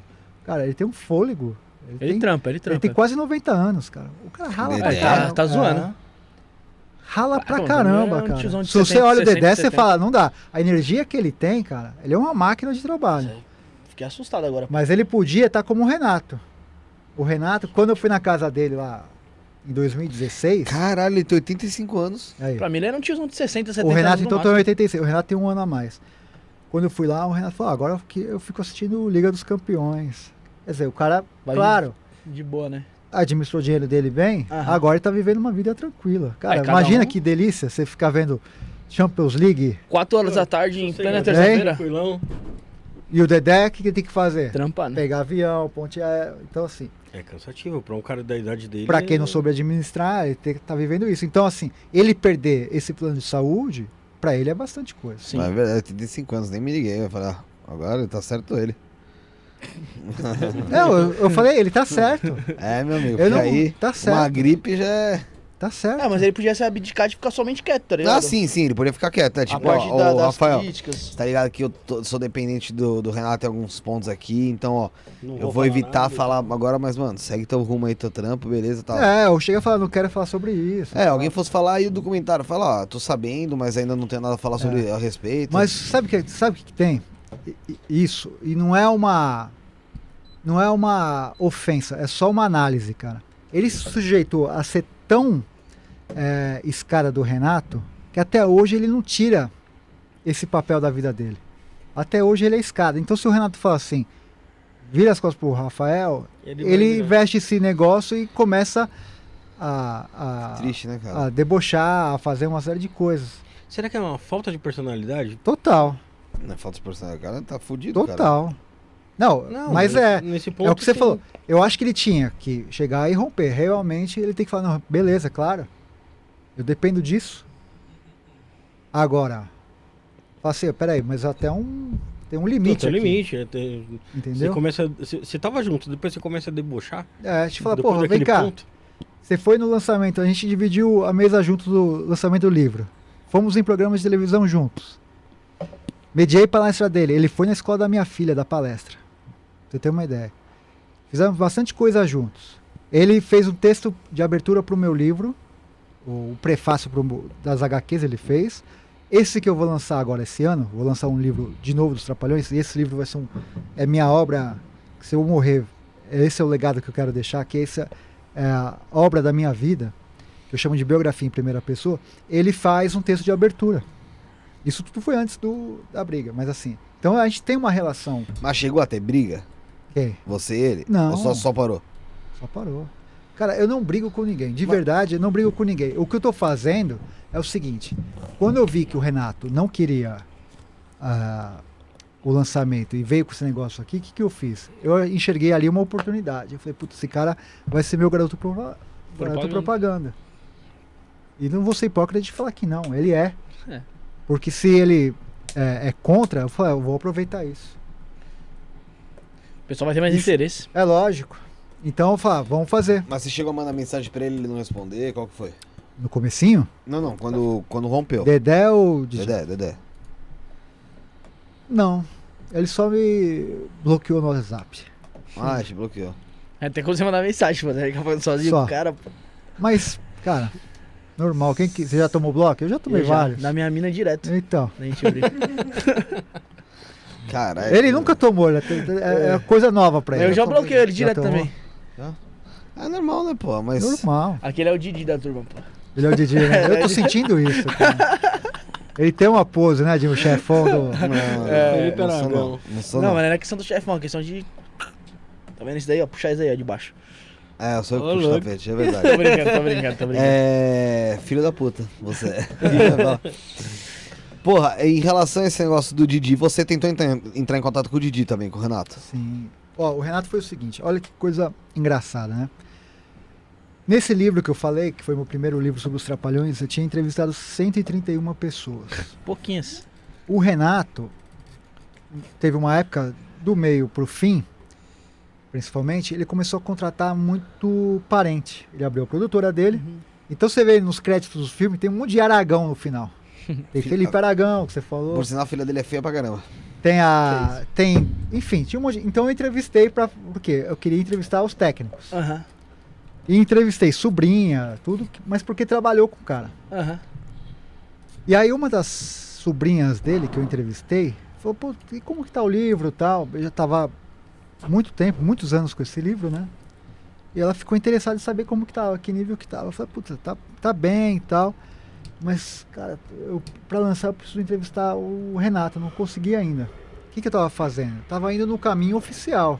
Tá fazendo meio que tem aquele ali. negócio lá que é tipo, quer entrevistar artista, o determinado artista, tem lá o e-mail e Uhum. o telefone, não é? Sim, Eu sim. ia por esse caminho. Mandava, cara, não, ninguém Ele respondia. respondia. Cara, e isso foi o quê? Foi, foram quase oito anos Tá brincando. Oito anos? esse livro. O meu primeiro livro demorou oito anos pra eu. Caceta. Você é persistente, mano. Eu mandava, eu preciso, ó, tô- já falei com essa pessoa, falta só o Renato, pá, pá, pá, pá. E ela falou assim, ó, olha que, você vê como que às vezes, cara, o destino é mágico, né? Era num domingo, ela falou assim, eu vou hoje na casa do tio Renato, vai ter um churrasco lá. E eu vou falar de você. Eu falei, puta, eu agradeço, cara, se você puder. Porque a assessoria de imprensa quem faz pra ele é a esposa dele, que não manja nada. Mas enfim, eu falei, puta, eu te agradeço se você fizer isso. E aí rolou o churrasco lá. Ela me retorna, tipo, de noite, no domingo de noite. Ó, conversei com, com o Renato. Ela chamou o Renato de canto. Falou, meu, tem um cara lá em São Paulo que tá oito anos atrás de você. Ele falou, você tá brincando. Fala pra esse cara vir aqui amanhã. Da- Daí ela pegou, me deu o telefone dele. Falou, liga segunda-feira. Ela falou, ele é pontual. Liga segunda-feira às 11 horas. Eu também sou pontual. Cara, segunda-feira às 11 horas liguei no número. Quem atende? A mulher. Renato Aragão. A Renata? Eu falei, Caramba. caralho. Tô falando com o Renato Aragão, cara. Ô, Rafael, você tá tanto tempo atrás de mim, não sei o que. Eu falei, pô, Renato, Ô, cara, eu tô... Velho, Pode vir aqui. Eu falei, meu, mas eu tô em São Paulo, né? Aham. Eu preciso falar com a editora pra gente se organizar e ir pra aí. Eu falei, então vem na quinta-feira. Quinta-feira, três horas. Pode Pontual, vir. Hein? Pontual. Deu o endereço da, da casa, número e tal. Liguei pra editora. Cara, vamos, fomos. Deu duas horas, chegamos lá. Porteira. Você não falou que é três horas? É três horas, cara. Nem Vai mais. esperar aí. É Tem pontual, cara. Deixou você cara. esperando uma hora lá. Daí a gente ficou ali, né? na- era a Barra da Tijuca e tal. É, a gente comeu alguma coisa. Daí eu, três horas, falei, meu, também não vamos três e um, que eu tô com medo de chegar. Ele falou, tá atrasado. né? então, aí chegou três horas lá, entramos no condomínio do cara. Era tipo duas portarias, os caras tudo com metralhadora. Eu falei, cara, isso aqui é um caixa, caixa forte, mas era um condomínio lindo, cara. Aham. Morava lá, ó. Depois estavam contando, né, a pessoa que levou a gente. Ele era vizinho de frente da Xuxa. Pô, falar aqui mora a né? Xuxa, aqui é o William Bonner, é só assim. Tipo, era um condomínio de mansões. Só celebridade, pai. Quando a gente chega na casa dele, é, que acho que naquela época não tinha a- o Waze, Uhum. é, então a gente ficou, tipo, onde que Procurando é, ali. não sei o que e tal, mas a pessoa falava, ó, aqui é essa casa e tal, não sei o que, a gente chegou na casa dele. Quando chega, a funcionária dele abre a porta, né? Fala, espera aqui na sala que daqui a pouco ele tá chegando. Cara, pra quem é fã, como eu sou, dos Trapalhões, Uhum. E oito anos esperando esse, esse momento, cara, eu ficava assim no sofá, né? Ansioso? Eu falei, puta, ele vai vir daqui. E daí eu fiquei virado, me posicionei a cadeira e falei, Hum. quando ele vier pra cá, eu vou ver, vou levantar, vou abraçar esse cara, não sei o que, né? Aí esperando assim, passou um tempo. Ô Rafael, tava atrás. Pô, Renato, falei, puta, cara, não sei o que. A gente conversou pra caralho, não sei o que. Deu uma entrevista fantástica, elogiou minha pesquisa. É, eu falei, Renato, ó, é um tema muito vasto, cara. Eu quero fazer mais coisas a respeito dos trapalhões. Ele falou, tô com o meu acervo aqui. O dia que você precisar é só vir. Também gostei muito de você, não sei o que. Dei, na- tava lançando meu livro infantil, entreguei a ele. Cara, foi uma conversa fantástica, incrível. No lançamento no Rio eu convidei, ele não foi, entendo, porque ele não gosta muito de badalação e tal. E depois disso, cara, depois que esse livro foi lançado, é, virou as costas. Nunca mais a gente. Não, não virou as costas assim. Mudou. Ele leu o livro e não se Não. agradou com alguma coisa. Tava assim. Quando eu saí de lá, eu falei, caramba, eu tenho esse cara e vou aproveitar porque tenho muita coisa, eu vou me encontrar direto com ele, porque vai ter outras entrevistas e achou tal. que tinha criado uma ligação com ele ali? Ele abriu as portas. Uhum. Quando lançou o livro, a porta fechou. Ele deixou meio entreaberta, vai. Isso foi 2016. O que, que você quer dizer com entreaberta? vai? Entreaberta assim, tipo. é, Você já sabe o caminho, tipo assim, vamos dizer? Não, é, ficou.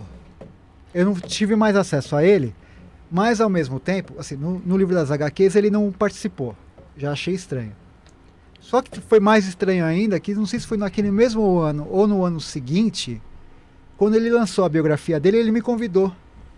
Então tem dois depoimentos meus Na biografia. na biografia dele. E os meus dois livros estão lá como fonte bibliográfica. Aham. Então eu fiquei meio sem entender. Falei, caramba, ele não aceitou depois, mas me chamou para participar do dele.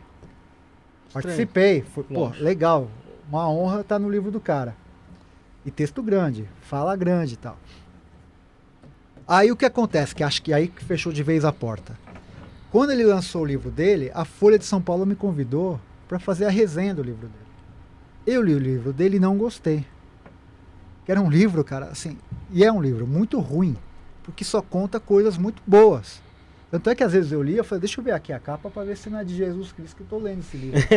Porque só tinha, elu- sabe, tipo, ele nadava, Certificado, era o cara. melhor nadador, jogava bola, era o melhor jogador.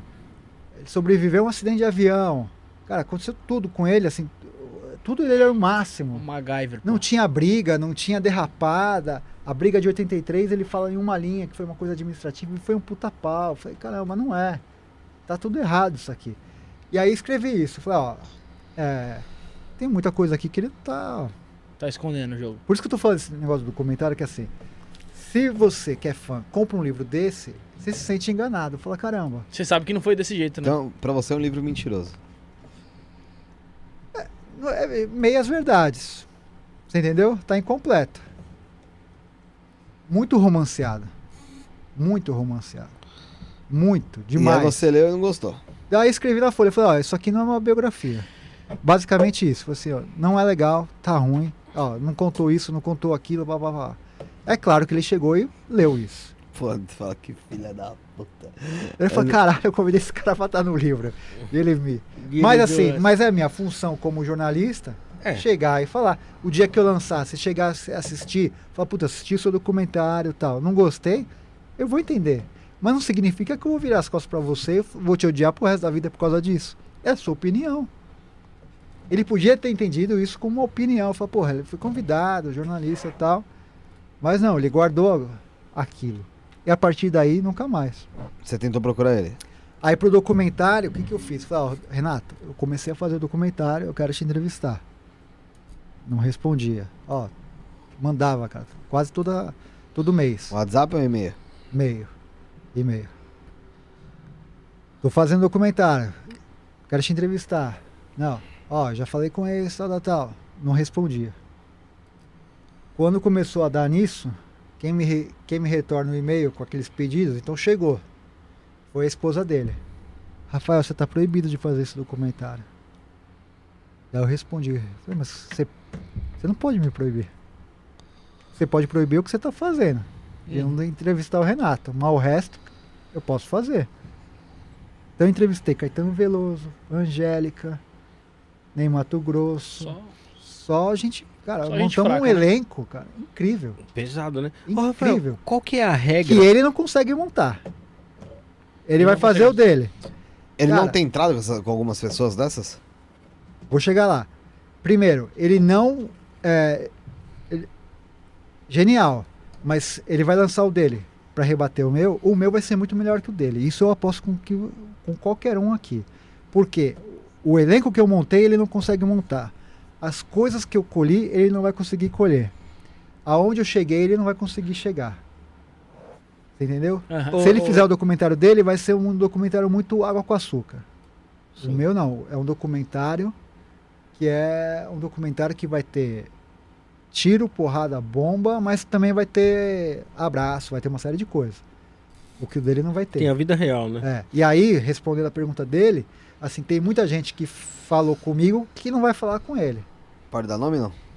Tem vários. O Baiaco não falaria. José Lavini não falaria. Esse diretor que eu falei que pediu que ele pediu a demissão do- dos outros três. Teve gente que eu quis entrevistar, não me deu entrevista porque falou assim: "Eu odeio o Renato. Pode falar quem? Uma das pessoas Eu não gosto do isso? Renato." Prefiro nem falar o nome Falou, dele. tá? não, eu não quero pra não não dar A gente conhecida, seria não ele dá não? mídia pra ele. Tem gente que tem gente que não fala, mas, Mas eu é sei gente que não conhecida? gosta. Claro que é. Ah, ne- ne- Claro que é. nesse, ne- nesse mundo que ele vivia. Tem uma, tem uma atriz, que essa atriz é uma atriz muito. É uma das principais assim dos Trapalhões, chama Terezinha Elisa. Uma loira. No filme O Casamento dos Trapalhões, ela é a esposa do Zacarias. Fez muito quadro dos Trapalhões e tal. Ela não quis dar entrevista pra mim, porque ela não gosta do Renato Aragão. Prefiro Eu imagino, tocar. sabe o quê? Aquelas cenas que a gente via na turma do Didi quando acaba, que o, o Didi pegava e o extintor de incêndio ia lá zoando todo mundo. Eu acho que todo mundo já ficava muito puto com aquele negócio, né? Assim, Aquilo era "Putz, é mó uma puta né, encenação, né, velho? Aquilo é. Aquilo é ridículo. Como o TikTok dele é ridículo também. De- Deixa eu- Aquela- aquelas dancinhas lá. Tudo aquilo é encenado, sabe? Tudo aquilo Muito é encenado. artificial, né? Aí, assim, por isso que eu falo da- dessa questão da assessoria, a imagem dele é ruim por duas coisas. Primeiro, por causa do Dedé. O Dedé que arrebentou com a imagem dele no começo, Foi. do Renato Aragão. Aquelas brigas todas que ele, eles tiveram, o público começou a ter raiva do Renato por conta do Dedé. E a segunda é a esposa dele, que assessora muito mal o, o Renato Aragão. Muito mal. Eu acho que o que livrou um pouco a pele dele né, na imagem dele nos últimos, nas últimas décadas, né? Depois que o programa deu uma caída, é o Criança Esperança. Também não. Pô, Também não. Então tá tudo arrebentado, Não, então, também. porra. Se você fez. Pra Ó, foi a Deb. faz, faz um. Faz um exercício, cara. O dia que sair uma notícia qualquer sobre o Renato Aragão, você lê os comentários. 98% é xingando o cara. Sim, é verdade. 98%. É, os ninguém gosta dele. Mas assim, por quê? Eu acho isso muito estranho. O que esse cara fez, construiu, era pra ser um cara amado. Era pra ter uma rua com o nome dele. Era pra ele sair na Ah, rua vai ter, vai ter. tirar foto, tirar. fazer, sei lá, uma série de coisas. Era um cara que. é, que- o, o que acontece? Por que, que ele tá nessa zona cinzenta, cara? É uma pessoa mal assessorada, que criou uma imagem muito de antipatia Sim. inacessível. É, eu participei do programa, isso eu sempre falo, do programa Persona em Foco em homenagem ao Dedé Santana. Então tava o Dedé Santana aqui, tava eu de um lado e a Silvia Massari, que é uma das atrizes referências dos Trapalhões, do outro lado. Esse programa é um programa de homenagem a um artista que passa na TV Cultura. E no transcorrer do programa entrava depoimentos de outras pessoas. Então o Maurício de Souza mandou depoimento pro Dedé. Maurício de Souza com os Trapalhões Uhum. teve filme. Entre outros artistas. Acabou o programa, eu falei, caramba, faltou um depoimento aqui. Cadê o depoimento do Renato Aragão? A produtora falou, ó, ele não quis dar um depoimento pro Dedé. Pô, tá amigão de longas datas, pô. Aí você, quem é fã fala, meu, cadê o Renato? Por quê, Então os caras né? não são amigos, então, pô. Você entende? Foda, não. Gera, você fala, pô, que, que, que custa pegar o celular, Então, né, meu? fazer um vídeo, ô Dedé, que legal, está sendo homenageado, está sendo reconhecido, cara, parabéns.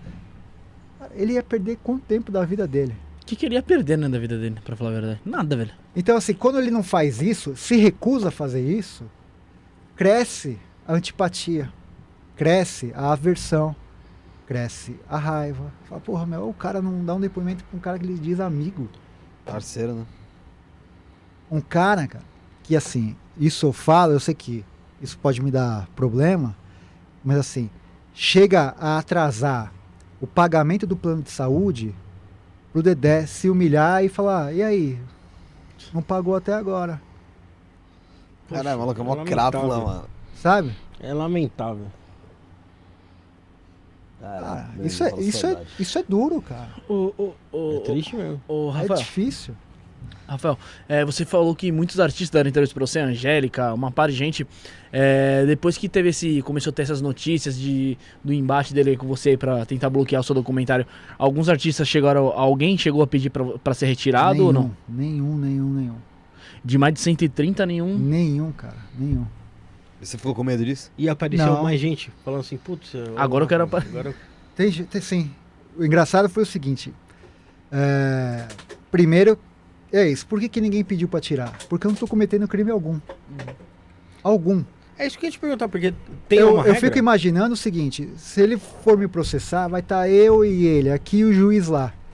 Eu vou falar assim: qual é o crime que eu tô cometendo? O que eu tô falando aqui são coisas que me falaram.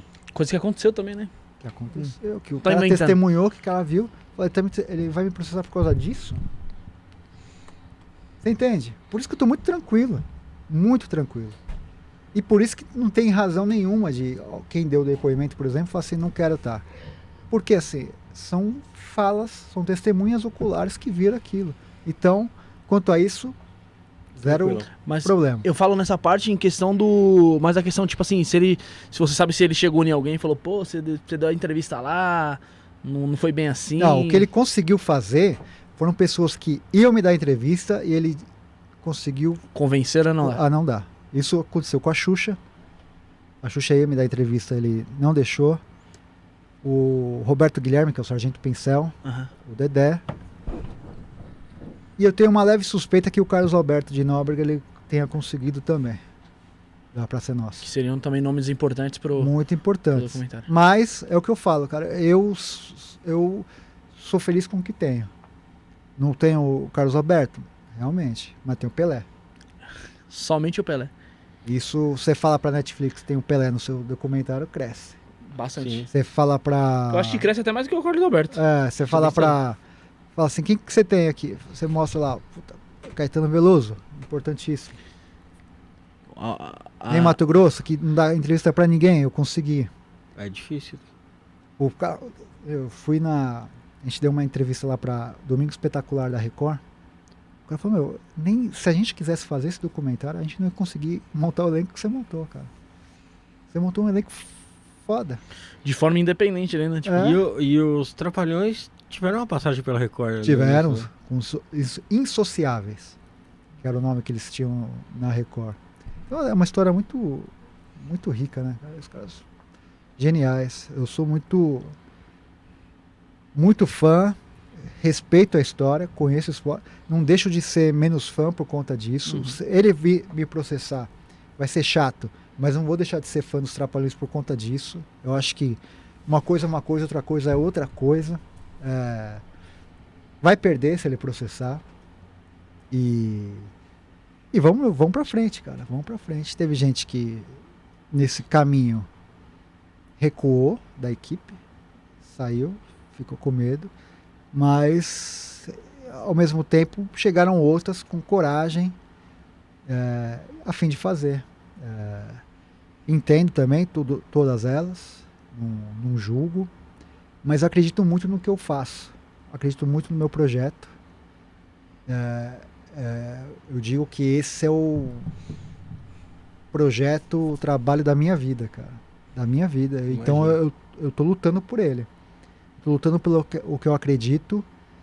Tô lutando pelo.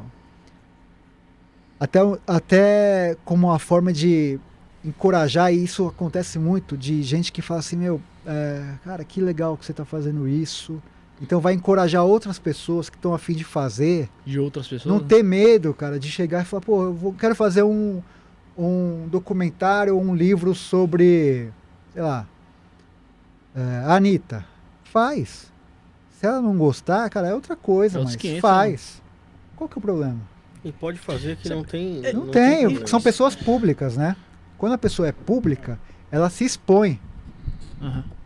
Então você pode falar dessas pessoas. E- e- e- Se ela se sentir, claro, ofendida, agredida, aí ela entra com uma ação e o juiz vai decidir se aquilo cabe ou não.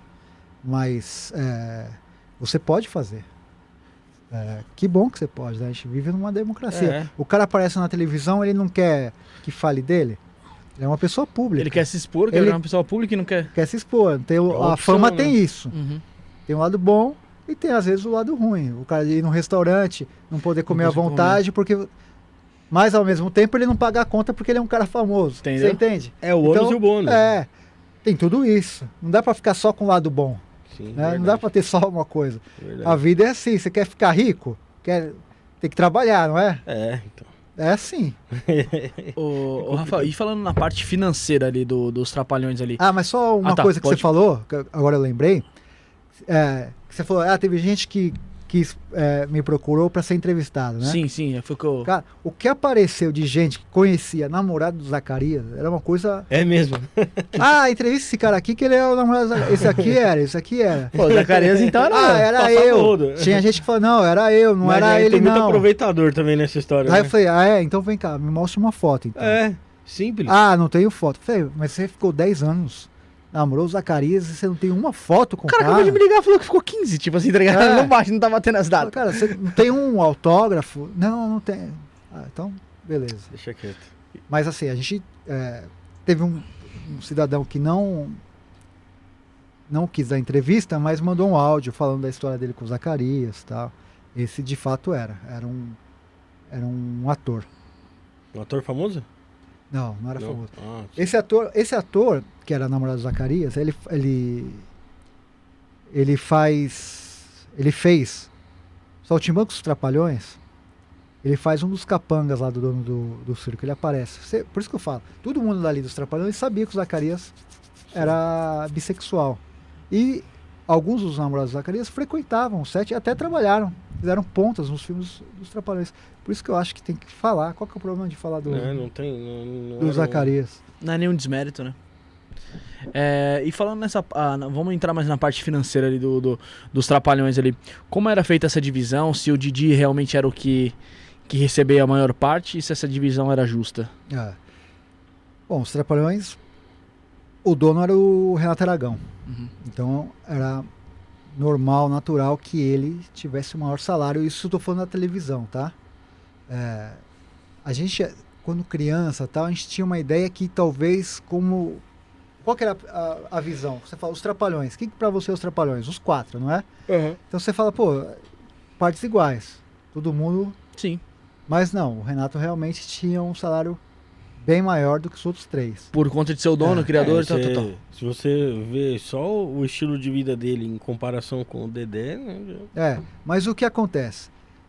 O Renato, realmente, o que ele fez, ele tinha que ficar milionário como ele ficou. Uhum. Inegável, maior salário. é, era o cara que é, comandava tudo aquilo ali. Mas os outros três tinham que ser ricos, muito ricos. Só que, é, como eu disse, por exemplo, o Dedé, ele, se ele tivesse uma cabeça como ele tem o Renato, ele estaria tão bem de vida quanto, Quanto o o, Renato. Renato. Mas não administrou direito o dinheiro.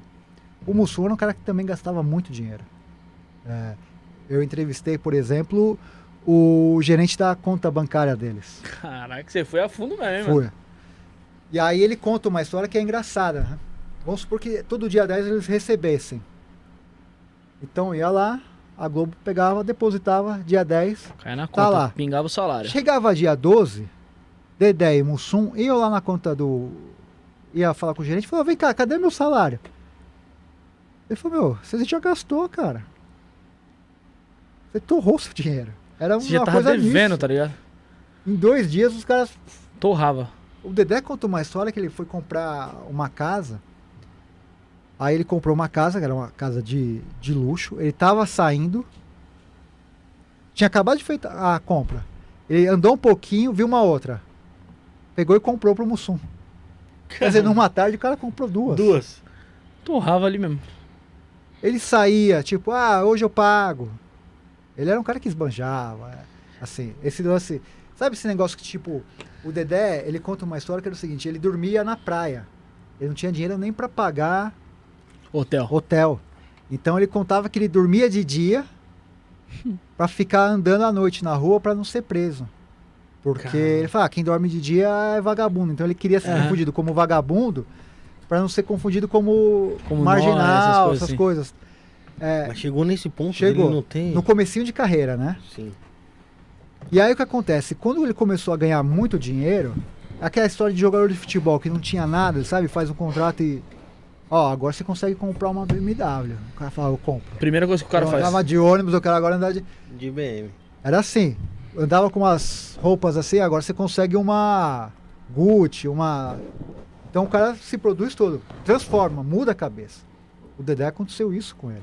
Ele ficou deslumbrado. Então ele torrava muita, muito dinheiro. E perdeu. Casou, separou, casou, separou. Já aí se lascou. Pensão, Um monte de coisa. mulher. É, o Rafael, a gente falou sobre a morte do Zacarias. E a morte do Mussum? Como é que isso O sucedeu? Mussum foi o, o coração, né? Ele teve um problema do. O coração dele começou a inchar. Isso foi na época da. Ele morreu um mês depois da Copa de 94, que o Brasil foi campeão. É, o coração dele começou a inchar, teve um problema. Ficou internado aqui no. Ele, ele morreu e está enterrado em São Paulo, Mussum. É, Ele tem uma ligação muito forte com o Rio, né? Dá a impressão que ele tava tá no, o corpo no Rio, mas foi tudo em São Paulo. Ele gostava muito de São Paulo, Mussum. É, e ele ficou, é, ficou internado no Beneficência Portuguesa. Aqui pertinho. É. Ele precisava de um transplante urgente de coração. Até hoje é difícil, né? Doadores, essas coisas todas. De órgãos. né? E aí um, um rapaz sofreu um acidente em moto, se eu não me engano, Piauí. A mãe dele falou, ó, dá meu coração pro Mussum. A Globo pagou um jatinho, alguma Translado coisa, ali. Translado. Coração veio, fizeram o transplante, foi um sucesso. Só que menos de 24 horas deu uma rejeição e ele morreu, cara. Puta, Chegou É, no rejeição mesmo. e tudo. é, porque não tem como você que você fazer, né, cara? É. O né? transplante tá feito, tipo, mano. Agora se seu corpo vai, É, como vai mas reagir. foi dado como sucesso e tal, e aí teve uma reviravolta e ele acabou morrendo, né? E foi um choque, porque é, a gente, depois vendo isso tudo, né? Você fala, caramba, quem que era, né? Sempre tem isso, quem que era o seu trapalhão predileto? E a molecada gostava muito do Zacarias e do Mussum. É verdade. Muito, muito, muito, muito. O, o Zacarias, principalmente, porque ele tinha um, um elo muito grande com as crianças, É, né? ele era a coisa meio infantilizada, né? Então as crianças se identificavam muito com aquele jeito ingênuo, brinca- tímido e tal. E aquilo já foi um baque para os Trapalhões. E quando saiu o Mussum, né? Sai sendo Mussum, aí o programa acabou. Não tinha como. É. Dedé e, e Renato. de segurar ali. Ao mesmo tempo, é, passam um, um, dois anos, eles são convidados a fazer o programa lá em Portugal. Eles ficam lá acho dois ou três anos, fazendo muito sucesso. Aí ele volta para o Brasil e faz a turma do Didi. O que causa de novo essa briga? Aí que o Dedé entra por conta dessa questão da, do ódio que as pessoas têm do Renato Aragão. A turma Didi é lançada sem o Dedé Santana. E começa uma briga muito grande entre os dois na imprensa. Ah, o Renato traidor, o Renato não chamou o Dedé. Deixou ele de lado. É o que eu falo. o- Renato de novo. Ah, mas não é culpa minha, Globo que não quis. É, jogou Mentira. nos outros. Você Ele é o que dono. comanda, pai. Se, ele, se o Renato falasse naquela época, assim, eu quero é, o Rafael, eu ia lá. Vem isso. Porque ele que manda. Ele que mandava e colocava. Por que, que não chamaram o Dedé, mas chamaram o Jacaré, chamaram A Deb. a Deb. A Deb é desse período? Nem É a. Debinha, pô. A Debinha era, Depo- pô. É, um pouco depois, É, né? enfim. Era, né? E não chamaram o Dedé, que é um cara que, histórico dos Trapalhões. E tá vivo, né? Aí o que acontece? O Beto Carreiro tava com um projeto de fazer um programa de humor. Ia no Silvio Santos e o Silvio Santos pa- recusava. Eles, eles participavam do. do- O Beto Carreiro era um empresário Do- informal dos na, na, na Praça é Nossa, tinha aquela turma lá do, do Bananinha É, e tal, né? isso veio depois. Aí o Beto Carreiro oferecendo programa de humor pro Silvio Santos. E o Silvio Santos, não, não, não. Como ele viu que o Dedé não tinha. Ó, meu programa de humor vai ter o Dedé. O Silvio Santos. Contratado. Começa a fazer Comando Maluco. Isso, O Comando Silvio Maluco. Santos, genial. Comando Maluco, bem no horário da turma do Didi. Aos domingos. Olha a briga, cara, de audiência. Dedé e Didi. Pau a pau. Todo mundo. Os trapalhões em guerra de audiência, não sei o que. Ah, cara, quantas vezes o Comando Maluco não ganhou da turma do Didi? Porque o, o público, o povo tá do lado do Dedé. E quando ganhava era super valorizado, né? Ah, foi poucas vezes, vamos dizer assim, eu não sei como, como que era na época. Mas quando era. Quando ganhava, Incomodava era e às vezes ganhava. Mas é, tipo um time de Várzea tá ganhando um time de Série A. Pô, tá não é coisa linda, cara? Lógico. Quando não é seu time, mas não é, não é lindo É, isso? Pô, que legal. E aí foi isso, o Silvio Santos, puta estratégia, os dois duelando ali, tro- trocando farpas, briga Ah. toda hora na imprensa, coisa pesada de um xingando o outro. Aí o Beto Carreiro morre, agora não lembro direito como que é a história, e aí anos depois o Dedé volta pro e participa da turma do Didi. Foi.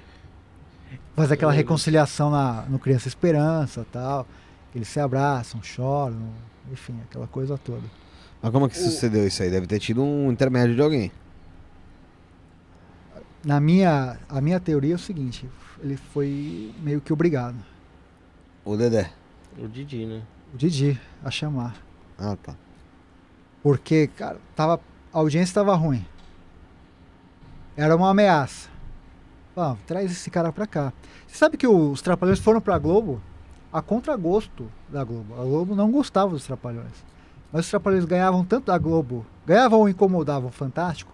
A Globo tava com o Fantástico e os Trapalhões eram da TV Tupi. O Boni não gostava dos Trapalhões. Mas ele se viu obrigado a contratar os Trapalhões pra Globo Pra parar com a porque tava competição. atrapalhando. Tem que comprar o. Tanto é que no contrato, o primeiro contrato falou assim, ó, você tá contratando a gente, você não pode colocar a gente na geladeira. E foi É. assim. E aí começou o quê? Certo. A, a ser antes do, Fantástico. do Fantástico. Estourava foi do mesmo depois jeito. também, não era?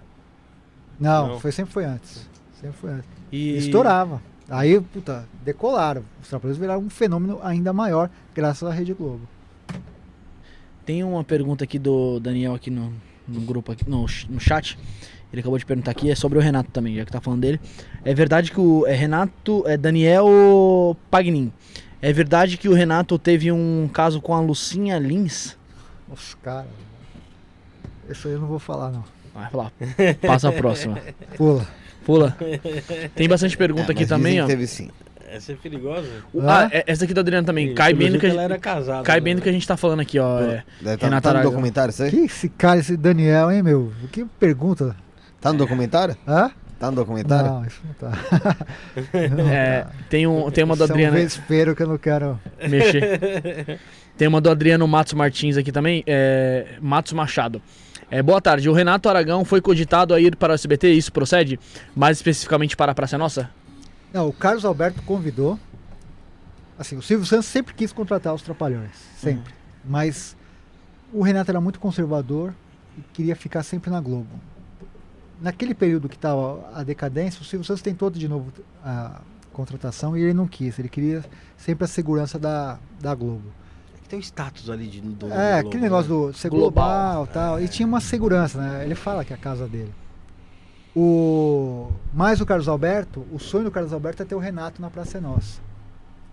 O Renato fala, ah, não posso, naquela época, porque eu sou da Globo. A Globo não permite que faça participação especial. Só que ele já não é mais da Globo. É, e mesmo assim, não atende o, o Pedido. pedido do amigo, né? Que o Carlos Alberto foi um cara que, é, além de ser- ter sido redator dos Trapalhões, falo. foi um cara que no momento muito delicado da vida do Dedé e do Renato, ele estendeu a mão pra ele. O Golias dois- também foi redator de lá? Não.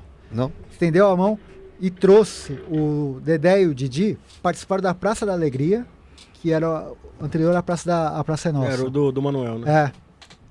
Ele é que arrumou um emprego, eles estavam desempregados, ele arrumou um emprego pro, pros dois. Então, isso é uma outra coisa, que, por isso que gera antipatia.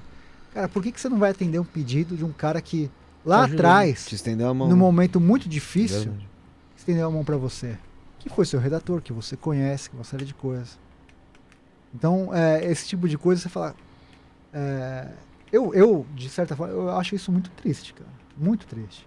Você não ser leal, não reconhecer o que o cara fez lá atrás. É, não importa se foi há 20 É ou um 30 ingrato, anos. né? No mínimo é um ingrato. Fala assim, porra, aquele cara lá me ajudou naquele período que eu tava difícil. Você tem que ter essa, esse entendimento e falar, cara, o que que custa? Você acha que o Silvio Santos não ia alugar um jatinho, pegar ele lá na casa dele, vir aqui com um carro de, de luxo, o cara meu, ele ia receber com tapete vermelho. O que que custa fazer Agora uma já- ponta, uma participação na praça... É, agora- ia, é, ia mostrar Quantos e grandiosidade quantos humoristas geniais não participaram da, da praça? Agora já não acontece mais. É triste, cara. Ele com 86 anos, muito difícil de, disso, disso acontecer. Muito, muito. É, Bruno, tem mais gente no chat? Como faz o pessoal mandar mensagem? Pessoal, pra você mandar mensagem é simples e fácil. Basta se inscrever no canal. Não custa nada você se inscrever. Se inscreveu? Antes de mandar mensagem, deixa o like, compartilha a live aí que tá da hora aí com. É, mas manda pergunta. Esse, esse cara não gostou. Ele mandou uma casca de banana. então manda sua pergunta aí, quiser ajudar a gente, tem o superchat ou tem o Pix que tá na descrição, isso não é podcast.gmail.com e todas as nossas outras redes sociais estão todas na descrição, PC. Nem sempre foi só desgraça, né? Eles se divertiram bastante ali também enquanto eles faziam os trapalhões, né? Tem um caso específico que o Didi mijou na banheira que o Mussum. O Mussum ia entrar, você sabe desse caso? Tem. Não, um zoava o outro, cara. Um zoava o outro. Era. Eles eram brincalhões, eles eram é, irreverentes, iconoclastas. Tinha muita, muita brincadeira, tinha muita piada interna que ia pro ar. Sabe? O negócio do pé de rodo. Tem várias teorias dessa questão do que ele chamava o Mussum de pé de rodo, né? Porque é grande? É, então. Ah, tá. Puta. Falavam disso. né? Entendi, entendi, entendi. Então tem, tem uma série de coisas assim. que você fala, era isso, não sei o quê. É, E ia pro ar, né? Então, quando falava pé de rodo, eles riam lá. Você fala, Aham. "Mas por que, que eles estão rindo? Pô, Eles era uma coisa, piada interna, mas depois você vai pesquisando, você vai descobrindo o porquê daquele negócio de pé de rodo. Melhor deixar aqui. Ah. Teve outros casos também que iam pro ar? Qual piada mais você lembra que ia pro ar assim? Ah, tinha, tinha a piada inversa, né? Que era. O Renato gostava muito de chamar o Dedé de, de viado, né? Então ele. é, é, tinha várias piadas que o Renato fazia com o Dedé, tipo, moça, sabe? Aham. Não sei o quê, mas era uma piada inversa, porque o Dedé era o- ao contrário, né? O Dedé, ele deixava passar oportunidade de ficar com mulheres e tal. Uhum. É, mas ele gostava de, de falar. Tanto é que tem uma de piada ali, né mesmo? Que tá o, o Renato aqui assim, tá o Dedé de um lado e o Mussum do outro, né? Ele fala assim, nossa, foi tudo que eu pedi a Deus. Ele falou, o que que foi? Daí ele aponta pro Mussum, ele falou assim, sombra. e aponta pro Dedé e fala, água fresca. Né? então, um zoava muito o outro. E era legal isso, assim, tipo, é, hoje Não entende isso. como politicamente incorreto. Mas era quatro amigos se zoando. Então, ao mesmo tempo, o Mussum chamava o, o, o Didi de cabeça de bater bife. Paraíba. Paraíba. É, par- é cardeal, né? O par, cardeal, é, que é, cardeal, é. o, que é o, o passarinho, né? Que é o peito, o peito branco Cabeça vermelha. e o cabelo vermelho, né? É. Porque ele pintava o cabelo. Pardal? É. Par- E aí, Cardeal. Ah, é cardeal. cardeal. E o peito ele não tingia, né? Então ficava uma coisa meio esquisita mesmo, né? O cabelo dele tingido e o peito branco. Branco. É, Paraíba, né? Que no Rio o migrante é chamado de Paraíba. É. Aqui em São Paulo normalmente fala Baiano. baiano, e tal, né? Então o Paraíba tal. Então tinha, de todos os lados, tinha. Troca de farpas. Né? Tem até aquela- aquela- aquele episódio lá que o. O Mussum chega com uma, um, pé de, um pé de pato preto. E aí o Didi chega pra ele e fala assim: Porra, Mussum, como teu pé cresceu? é, Tem esse caso, Ah. né? Hoje em dia isso daí é da um. Não, é, Não, não. mas, depois, mas depois que começou a ser divulgada É que- essas, essas, essas piadas internas. Aliás, divulgada não, né? O pessoal começou a rever o que, que tinha ali. Meu, o pessoal começou a criticar bastante, falando que era bullying. Ah, Mas eu é acho que um o erro, né, contexto cara? do É. mundo era outro. O Brasil era outro. É, não Era dá pra outra- condenar aqueles caras. Hoje seria condenado. É, hoje não daria. Mas naquele tempo, eu, eu não acho que os caras. Passava a mulher, preconceituosos, ele falava, ô bicho bom. É, é isso mesmo. Né? Ixi, hoje em dia tá Imagina. feministas, velho. Se fosse hoje, poxa. Hoje ele ia dançar. É, esse caso da, da banheira, parece que era uma cena que eles estavam gravando e o Mussum tinha que cair de cara na banheira que o É. Didi tava. Aí ele fez uma, fez duas vezes e tipo, acho que não ficou legal. Aí na terceira, o Renato tava na banheira, ele foi, mijou, né? sabe, Mijou lá quietinho. quietinho. E aí o Mussum vira de cara toffle no mijo dele. O Putz. Mussum ficou puto pra caralho, xingava ele de tudo quando era nome e pau. Os caras se zoavam, brincavam, era uma coisa muito sadia. Não tinha essa maldade de chegar e falar, não, eu quero ofender. Brincava com. Chegava um anãozinho lá, aqueles figurantes, ele zoava o cara. Zoava todo mundo. Era uma, era- eles eram muito sarristas. Eu acho que isso. acho que Eu acho que o, ele, o Renato, ele tinha que ser mais Didi e menos Renato Aragão. Ele tá muito Renato Aragão. Ele tinha que ser um cara como ele era. Sabe, de zoar. Personagem mesmo, né, mano? Ah. Tipo, alegre, né, velho? É, puta, irreverente. Pô, leva a vida com, com graça, com humor. A É, vê, enxerga por uma outra ótica, sabe? Sem esse negócio. É leveza, né? Tem Igual lá. Eu falo isso também, ele processou o Rafinha Bastos porque o Rafinha falou mal do TikTok dele. Pô, é, que bobeira, cara. Agora fala- Né? Que bobeira. Caralho, que um bobeira. humorista processando o outro por causa de uma piada. Ah, Acabou o humor, então. Falou mal do meu TikTok, Do TikTok. mano. Você na mão dele. Ah, imagina o juiz, eu chegando lá no juiz lá, qual que é o caso aí, não sei o que, não, é. O caso é o seguinte, ele falou mal do meu TikTok aí, quero processar ele, não sei o que, ah, maluco, vai O que, que mano. falou do TikTok Perdeu a dele? causa, mas assim, é, É. ridículo, né? Lógico que é, pô. O, o cara se prestar esse papel de, de chegar e processar porque ele fez uma crítica.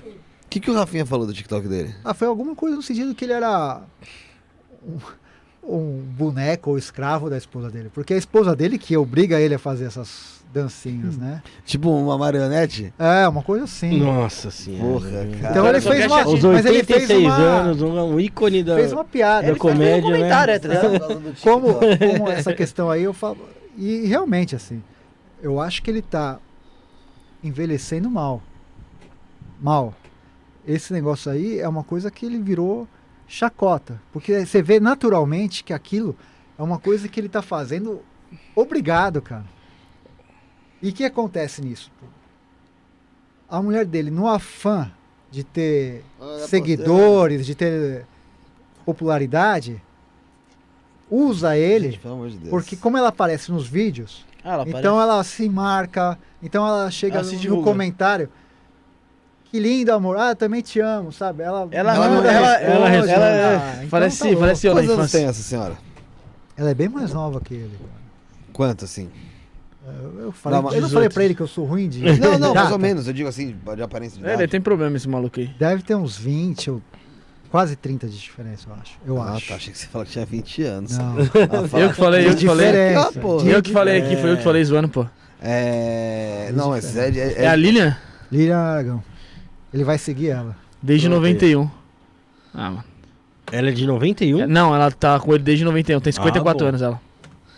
Ah, ele tem Caramba. 86, É. então faz a conta. É quase 32 isso, né? anos. É, ela tem 32? 54 anos. É. Não, ela tá desde 91 Não, com ele. ela tem Não, 54. assim, ela Ah, tá. 54. Se ele tem 86, a diferença é de, não sei, agora eu sou ruim de conta. 86 tá 32 fazendo calculadora, 32 pô. anos. 86 Ah, menos achei- 54. Achei 32 que tava anos. com pô.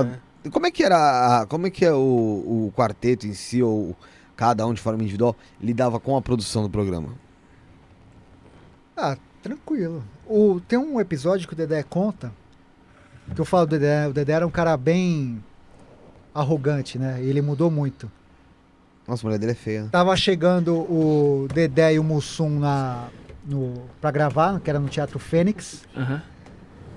E o Dedé, o Mussum percebeu que o Dedé não cumprimentou o pessoal. O Mussum falou, Dedé, volta, Volta lá. e cumprimenta um por um. Aí foi, puta da cara. Aprendi isso com o Mussum. Então era, era isso, assim, sabe? Uhum. É, o Mussum era um cara que era. A amizade mesmo assim era Mussum e Dedé, entre os quatro. O Zacarias era um cara que gostava mais de ficar na dele. E o Renato era um cara que É o gostava Estrelão. de circular na, na alta sociedade. Era um cara que ele, ele queria. Tinha uma coisa que ele queria fazer que era mostrar que ele venceu. Então ele comprava. Comprou apartamento na frente do mar e mostrava na revista. É, Aparecia pra mídia, né? a Granja Comari, onde a seleção treina, Teresópolis. era, era do Renato Aragão. O Renato vendeu para a CBF. Caramba. É, então ele contou, ele comprou aquilo da família Gingley, que é uma família tradicional e milionária do Rio de Janeiro. Ele, quando ele comprou aquilo, chocou a sociedade carioca. Ele chegou a, a fazer, se não me engano, filme e programa na Granja Comari.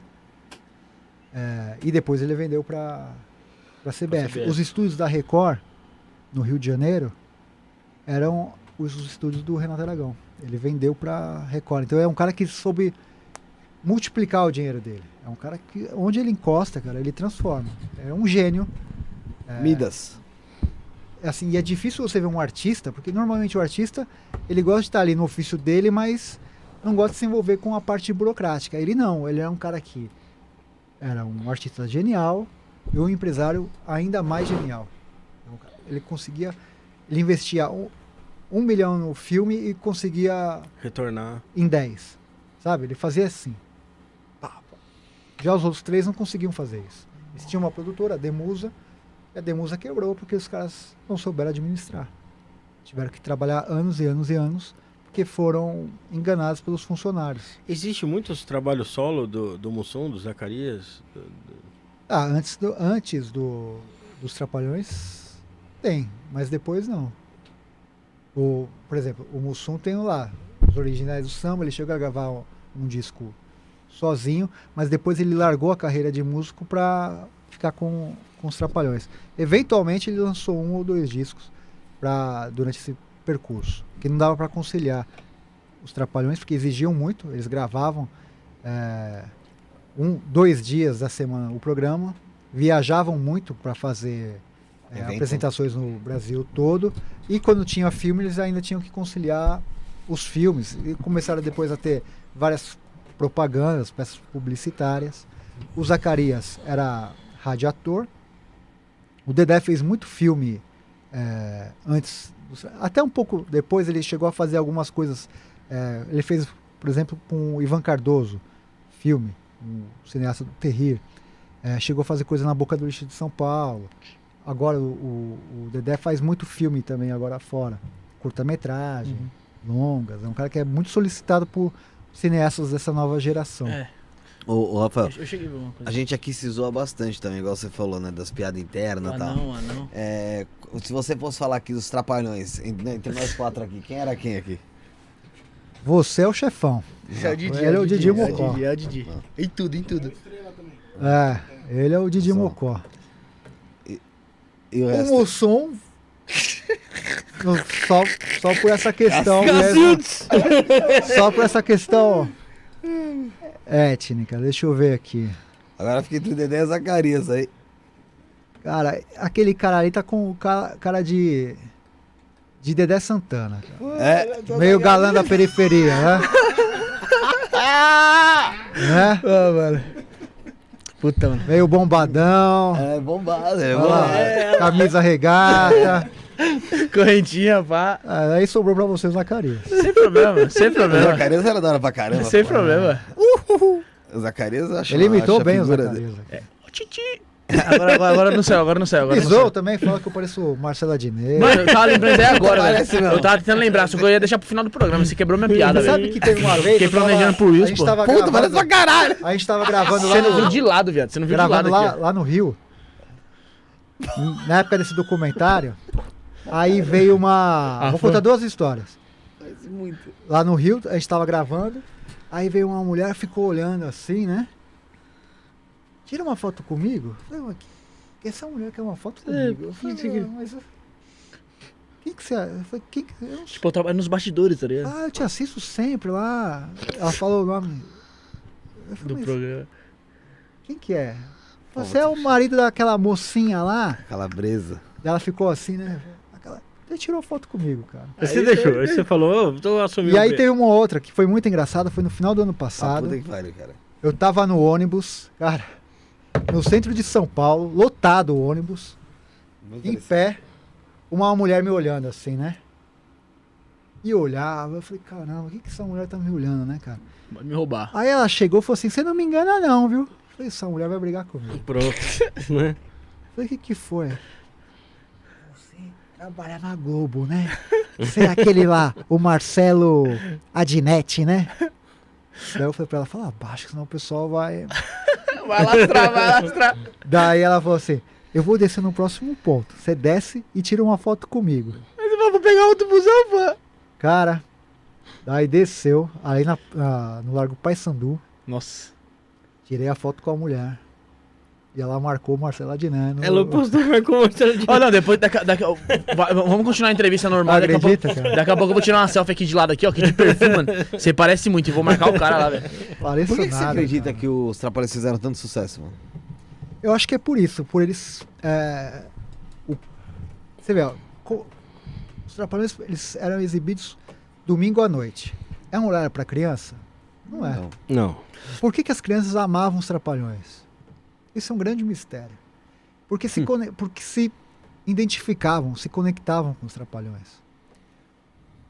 Eu entrevistei o Boni para o meu livro lá do, da biografia dos Trapalhões. Ele falava que ele preferia o humor do Chico Anísio e do Jô Soares.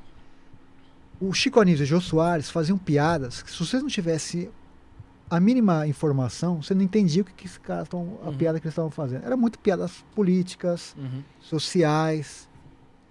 E os trapalhões, cara, eram. Eles se conectavam com o miserável, que era um analfabeto, mas ele entendia a piada, porque um tava zoando o outro, então isso acontecia com ele na, no trabalho dele, na rua dele.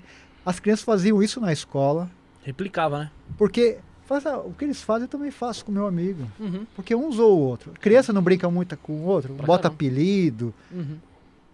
Então era isso, eram quatro moleques que o analfabeto ou o cara, um professor, Carlos Drummond de Andrade, um dos maiores poetas, amava os trapalhões. Assim, as pessoas se identificavam com aquilo. Fala, caramba, era um, é um humor para todos, de brincadeira, de zoação. Então, para mim, o segredo era esse. É, eles se enxergavam ali, você viu na tela. É, vocês falam que vocês brincam muito, então, de certa forma, é tipo o que os trapalhões faziam, sabe? De zoar, de brincar, de um rir com o outro. Eles faziam isso. Só que eles só estavam na Globo, só, né, pô? É, mas eles é, eram quase assim, um, um, um espelho, um retrato do que era o Brasil, A realidade, né? sabe? De brincar, de zoar. Cara, quantos quadros não tinha de o, o cara falar, ah, o Mussum vai sentar aqui, vamos colocar um negócio aqui para ele sentar e se machucar. Ah, que, que Era uma tranquilo. coisa Sadia, né? Vem falar que de brincadeira, lúdica, Já, já, sabe? já. Sim, é de. Você nunca colocou uma tarraxinha na molecagem cadeira da- mesmo, de né? alguém? Molecagem. Então era isso que. Já o Chico Anísio, você tinha quadros lá que você falava, caramba, ele tá falando ta- talvez do conflito, se fosse hoje, Ucrânia e Rússia. Cara, que é uma, é uma coisa complexa para bastante gente. Quem tá é, enturmado com aquilo lá vai entender e pode achar interessante o que ele tá falando. Mas assim, cara, olha o tamanho do Brasil. Você acha que aquilo vai alcançar todo mundo? Todo mundo, Não, né? os trapalhões sim. Alcançava todo mundo. Tinha uma, um preconceito na classe artística e intelectual em relação aos trapalhões, por ser um humor muito popular. Aí, uma jornalista foi queria entrevistar o Carlos Drummond de Andrade, que na época era o grande poeta do Brasil.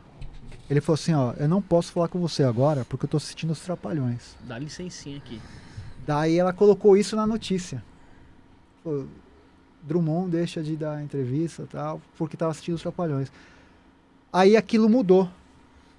Porque bastou o maior poeta do Brasil falar que assistia Trapalhões. Todo mundo. Por isso que eu falo essa questão do Zacarias da Bissa Se fala, como que encoraja um monte de gente. Quando o Drummond falou, um monte de intelectual e um monte de artista falou, eu também gosto. Opa, é, também tô na, tô na barca aí. É pai. como o pessoal fala hoje Aí de o quem assiste Big Brother.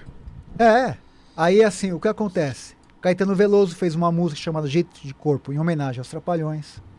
Quando teve o programa de 25 ou 30 anos dos Trapalhões, a Fernanda Montenegro falou gostava dos Trapalhões. E aí começa o quê? A quebrar o preconceito. Porque o que é popular é, ti- é tido como uma coisa ruim. Não necessariamente. Não necessariamente. Você acha que por, por essa leveza, essa, essa coisa lúdica de criança mesmo, eles passaram pela ditadura militar, que foi uma época de censura, livres? Total. Tinha cara que olhava tal, mas os trapalhões não era o foco deles. Porque era isso. Tinha, tinha, se você olhar, tinha muitas críticas também dos trapalhões É. do Brasil e tal, mas passava batido, porque Os eles olhavam olhavam. onde? Pro Chico Anísio, pro, que eram os caras mais Cabeça, né? politizados. Mas aí eu volto pra música, que é um, isso, cara, é incrível. O, tem um livro chamado Eu Não Sou Cachorro Não. Na música, todo mundo gosta de falar, ah, Chico Buarque, Caetano, esses caras enfrentaram a ditadura com músicas de protesto, etc e tal. Os cantores populares também fizeram a mesma coisa, só que ninguém fala nada. Por quê? Porque são populares, são ditos como coisas é, inferiores a eles. Mentes não pensantes, vamos dizer O assim. Odair José, que eu sou fã, trabalhei no Sesc, tive a oportunidade de contratar o Odair Pra tocar. pra tocar lá, fez um puta show. Pare de tomar a pílula. Cara, é o maior protesto que tem. Fala, a ditadura militar queria o quê? Na favela, é, fazer aquele negócio lá da. Como que é? Pra É, não ter não- filho? Piloto do dia seguinte? Não. Tinha, tinha a pílula seguinte tinha também um negócio do homem. Não. Ah, Vasectomia. vasectomia. Vasectomia. Vasectomia. Quando ele fala pare de tomar a pílula, É uma indireta. ao- fala, não, vamos aumentar a população. né? e o exe- a- o governo dava pílulas anticoncepcionais, é, incentivava a fazer va- vasectomia. Então, quer dizer, ele deu uma porrada na ditadura. E ninguém fala que o Odor José também não combateu. Então, esse livro conta uma série de coisas. Fala, ó, tem uma música é, de cantores populares que eram tão boas e tão fortes quanto as do Chico Buarque, Caetano e Gil. Os caras criticam muito o Roberto Carlos, né? Que- É, que era um cara mais é, à direita, mais Ele, ele é, é, o Roberto é situ- situacionista, né? É um cara que tá ali. É, não gosta de mexer com ninguém. Também entendo. Tem, tem É. gente que cobra, ah, tem que ter uma posição. Tal. Meu, se o cara não quiser, que faça. Os caras batem muito no Neymar hoje em dia. Pra que cobrar, cara? Sabe? Cara. Fala, faz você. Pra que cobrar? É, Se você quer fazer, faz. faz. Não chega, ó, vem também, fala. Não. Você tem que falar, você é obrigado a falar. É, acho que foi a Ivete Sangalo que falou alguma coisa assim. Ele falou, meu, os caras estão me obrigando a. Eu não quero me posicionar. Não sei se foi ela. Alguém falou uma Sim, vez sim, isso sim. aí. Então cada um faz de um jeito. A Poliana perguntou se o Sargento Pincel trabalhou no teu. né, eh, fez parte desse teu documentário. O. Renato não deixou. O Renato proibiu ele me dar entrevista. Foi um dos que você falou lá que quando depois que estourou. É. é, Ele não. Parada, ele- O Renato não. Ele, a Xuxa, né? Ele, Xuxa, Carlos Alberto e tinha mais uma outra pessoa. É, você falou no famoso, mas eu não tô lembrado agora. É, mas enfim, é, ele não deixou. E o Tá. Dedé? É, Dedé. E como foi a sua chegada até o, a- até o Pelé pra você conseguir a entrevista do Pelé? Como que foi esse. Esse o Pelé foi uma história incrível. O Pelé, o Pelé fez lá os Trapalhões e o Rei do Futebol. Uhum. Então achei um pretexto para entrevistar o Pelé. Sem contar que o Pelé é, um- é o Pelé, né, cara? É um cara, um ídolo. Uhum. E aí eu, é, pela assessoria de imprensa dele, eu falei, ó, o Pelé fez os Trapalhões, é importante e tal, não sei o quê. ah. E ficou lá. Ah, vamos ver uma data tal. Cara, você imagina que é o, o mundo quer entrevistar o Pelé, né? Beleza. Aí, em novembro de 2019, comecinho de novembro de 2019, eu recebo a notícia, falou, ó, pode vir entrevistar o Pelé. Aproveita. Vem no Museu do Futebol, E vem rápido. nesse dia, nesse horário. Determinado tempo pra você entrevistar Falei, ele. caramba, eu vou.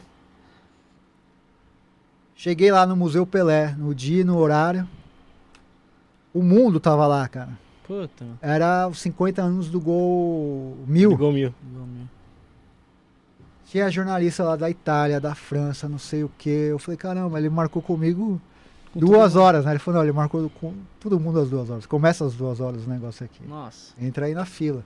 Puta que. E aí era assim, então a gente ficou ali no, no térreo do Museu Pelé. E a entrevista acho que é no segundo andar ali. Então, Lá em Santos. então chegava assim, é, você chegava lá, cadastrava, né? O cara falou, você é da onde? O cara, ah, sou da Globo. Você é da onde? Record. Aí quando eu cheguei, você é da onde? Trapalhões. Trapalhões? É, Trapalhões. Ah, tá aqui seu nome, tá, beleza. Daí a gente ficou ali e tal. E eles chamavam, né? Então, ó, pode subir agora pessoal da Globo. Subia. Pode subir o pessoal da RAI. Subia. Subia da, da equipe da França. Subia. Cara, quando chamou lá, Os trapalhos. Rafael Trapalhões, todo mundo olhou assim, falou, Que missão Que é que é essa? isso aí? Que desgraça é isso? Daí sobe lá a gente. Ele tava falando o dia todo daquele gol mil, acho que eram as mesmas perguntas, as mesmas, né? Tava de Imagina dia, tá o de saco, saco cheio. que- Quando chegou lá, o cara falou, ó, agora o Rafael dos Trapalhões, o cara abriu um sorriso nele assim. Alívio. Caramba, Até a respiração do cara, tá ligado? Mudar. era 15 minutos. Aquele Puta. negócio cronometrado. Cara, chegou lá, a gente começou a bater um papo assim. E aí, Pelé, como que foi? Não sei o quê. Falamos da Xuxa, que ele namorava a Xuxa, É. né, na época Uhum. e tal. Brincou, conversou e tal. O cara deu, falou, ó, deu tempo. Ele falou, não, tô gostando da conversa, deixa aqui. A gente ficou conversando lá um Os tempão. se viram lá na fila lá, Cara, pai. ele adorou a entrevista. Me deu uma camisa autografada. Pô, fiz um quadro. Tiramos uma foto. Fui com a minha camisa do São Paulo. É, E foi, cara, foi um Magnífico. dos dias mais incríveis da minha vida, sabe? Você sair assim e falar, caramba, consegui entrevistar o Pelé, cara. Aí eu fechamos com chave de ouro e tal, saí vibrando dali. Que legal. E, e contou assim, né? No filme tava, ele tava como roteirista. Eu falei, você entrou como isso? Ele falou, não, ele que quis é, Colocar. colocar tal. é. Contou episódios do, do filme. Ele soltou alguma polêmica lá? Não, o que eu perguntei pra ele foi essa questão da Xuxa, né? Porque você vê naquela época, a- quando ela fez participação nos Trapalhões, ela não era da Globo. E aquilo não era muito comum, né? Você fala, pô, alguém que não é da Globo tá nos Participa Trapalhões e tal. E aí ele falou que foi é, ele que, que levou. que levou a Xuxa pro, pros Trapalhões para impulsionar a carreira dela, né? É, foi uma informação importante aquilo. Porque ela era, era da Record, da Record não, da Manchete, tava modelando, tava fazendo uma série de coisas ali. E Podia ter passado batido, não se tornar a Xuxa que, que foi, né? é, ele ajudou muito a carreira dela, né? Ela era um fenômeno. Ela, acho que ela ia decolar, mas ele ajudou a acelerar esse processo. Legal. É, tem mais pergunta aqui no chat, ô Bruno? Pergunta aí, pô. É, tá aí a deixa eu ver pergunta aqui. mais fácil aí que eu tô. O pessoal tá perguntando aqui, ó. Pergunta para o Spaca se o Carlos Dias quis em algum momento substituir o Zacarias. Esse Carlos Dias, cara. Ele é, um, ele é complicadíssimo. É um cara que tem uma. uma, Na uma- verdade, quem perguntou foi o Daniel, o é, mesmo. o Daniel Pa- Pagni. Pagni. Ele tem Esse um- Daniel, hein, cara? ele tem- esse Carlos Dias ele tem um ego Esse maior do, que, maior do que ele. Ele se acha mais importante do que ele é. É, mas você vê. Da onde que você fala isso? Da Essa sua ele- análise. De, de grupos de WhatsApp mesmo. Ah, é? É. Então, esse Carlos, esse Carlos Dias, quem é cara, esse cara. é um doente mental, esse cara. Ele se diz o filho do Zacarias. É, esse É um cara Zacarias, que é, verdade. é um artista frustrado. Ele quis ser um dos trapalhões é, devido à falta de talento dele, a incompetência dele, a ruindade dele mesmo. Jamais conseguiria. É um cara que se diz jornalista, mas não sabe escrever nem falar. Pô, É um cara que se diz humorista, mas Não tem graça nenhuma. não tem graça nenhuma. Quando ele fala sério, dá vontade de rir. E quando ele faz graça, dá vontade de chorar. Esse é o, é o cara. Ele É. é, pai, do- pai de uma menina lá que ele fala que é rainha lá do Beto Rainha. A Você vê que é, Lully, é isso? Ah, É do, um- gru- do grupo do Sidney. Putz. é um cara que assim, é um lunático. Se diz o fã número um. Mas um fã que junta coisas, não um fã que pesquisa. Ele não pesquisa porque não sabe escrever. Se você pedir pra esse cara escrever um livro, Sem ele não chance. consegue escrever uma frase. Você tentou falar com ele? Nem quis, cara, nem quis. Eu vou dizer uma coisa. Mas por que você tem toda essa, essa percepção dele? Não é à toa. Não, não é à toa, porque eu conheço os Trapalhões. O que acontece é o seguinte: eu quis entrevistar ele pro meu primeiro livro, Cinema dos Trapalhões. Eu mandei perguntas para ele. Cara, as respostas vieram tão ruins que eu não coloquei no livro. Mas sem saber quem ele era. Eu sabia que ele era o fã número um. Ele se de autoproclamar, autoproclama o fã número um. Acho que à medida que alguém se autoproclama alguma coisa, já tem um problema. Suspeito. ma- Mas eu falei, pô, esse cara um Pode ser uma tá aqui. pessoa interessante e tal. Eu vou trazer pro meu livro. Eu- mas as respostas vieram tão vazias, tão sem conteúdos, são, sem, sem conteúdo que eu tirei do livro. Não tinha como colocar, senão Falei, não, não, vai perde estragar. credibilidade. E aí o que aconteceu? Covarde, ele começou a mandar mensagens é, sem identificação, dizendo: vou xerocar teu livro. Falei, pode xerocar. Ah, Vou xerocar teu livro. você. É, Ameaça da seu porra. livro é muito ruim. Sabe essas coisas É todas? tão ruim que você, Você quer falou, tirar obrigado uma comprado. Pô, tá bom. Obrigado por você ter comprado. Começou a fazer isso. Aí, no percurso agora do documentário, ele fez vários vídeos Criticando ali. xingando, não, xingando, ofendendo, essas coisas todas. Então, é, o que, que eu vou falar de um cara que se diz filho do Zacarias, Do Zacarias. que quis ser número trapalhão, é um. ruim. fã- Então, assim, é isso. É um cara que. É, Não tenho o que comentar, né? Vamos ser bem sinceros, né? é isso. É um, Tô ligado quem é esse maluco um aí. cara Vamos- medíocre. É, ele é, ele é doido. É, vamos para as perguntas de chat aqui, vai. O, o Yuka perguntou, afinal, quando sai esse documentário? Vai sair esse ano. Esse ano sai as cinco frentes: livro, filme, série, microsérie para internet e as pílulas para o YouTube. Mas vai, vai sair tudo de, de uma vez só. Ou de uma vez ou vai. Picar. vai- é, Vai Isso, é- mas é- isso é prometido. prometido, cara. Palavra sua. Palavra minha. Então, A riqueza do Renato Aragão fez ele se distanciar dos outros trapalhões, Adriano Matos.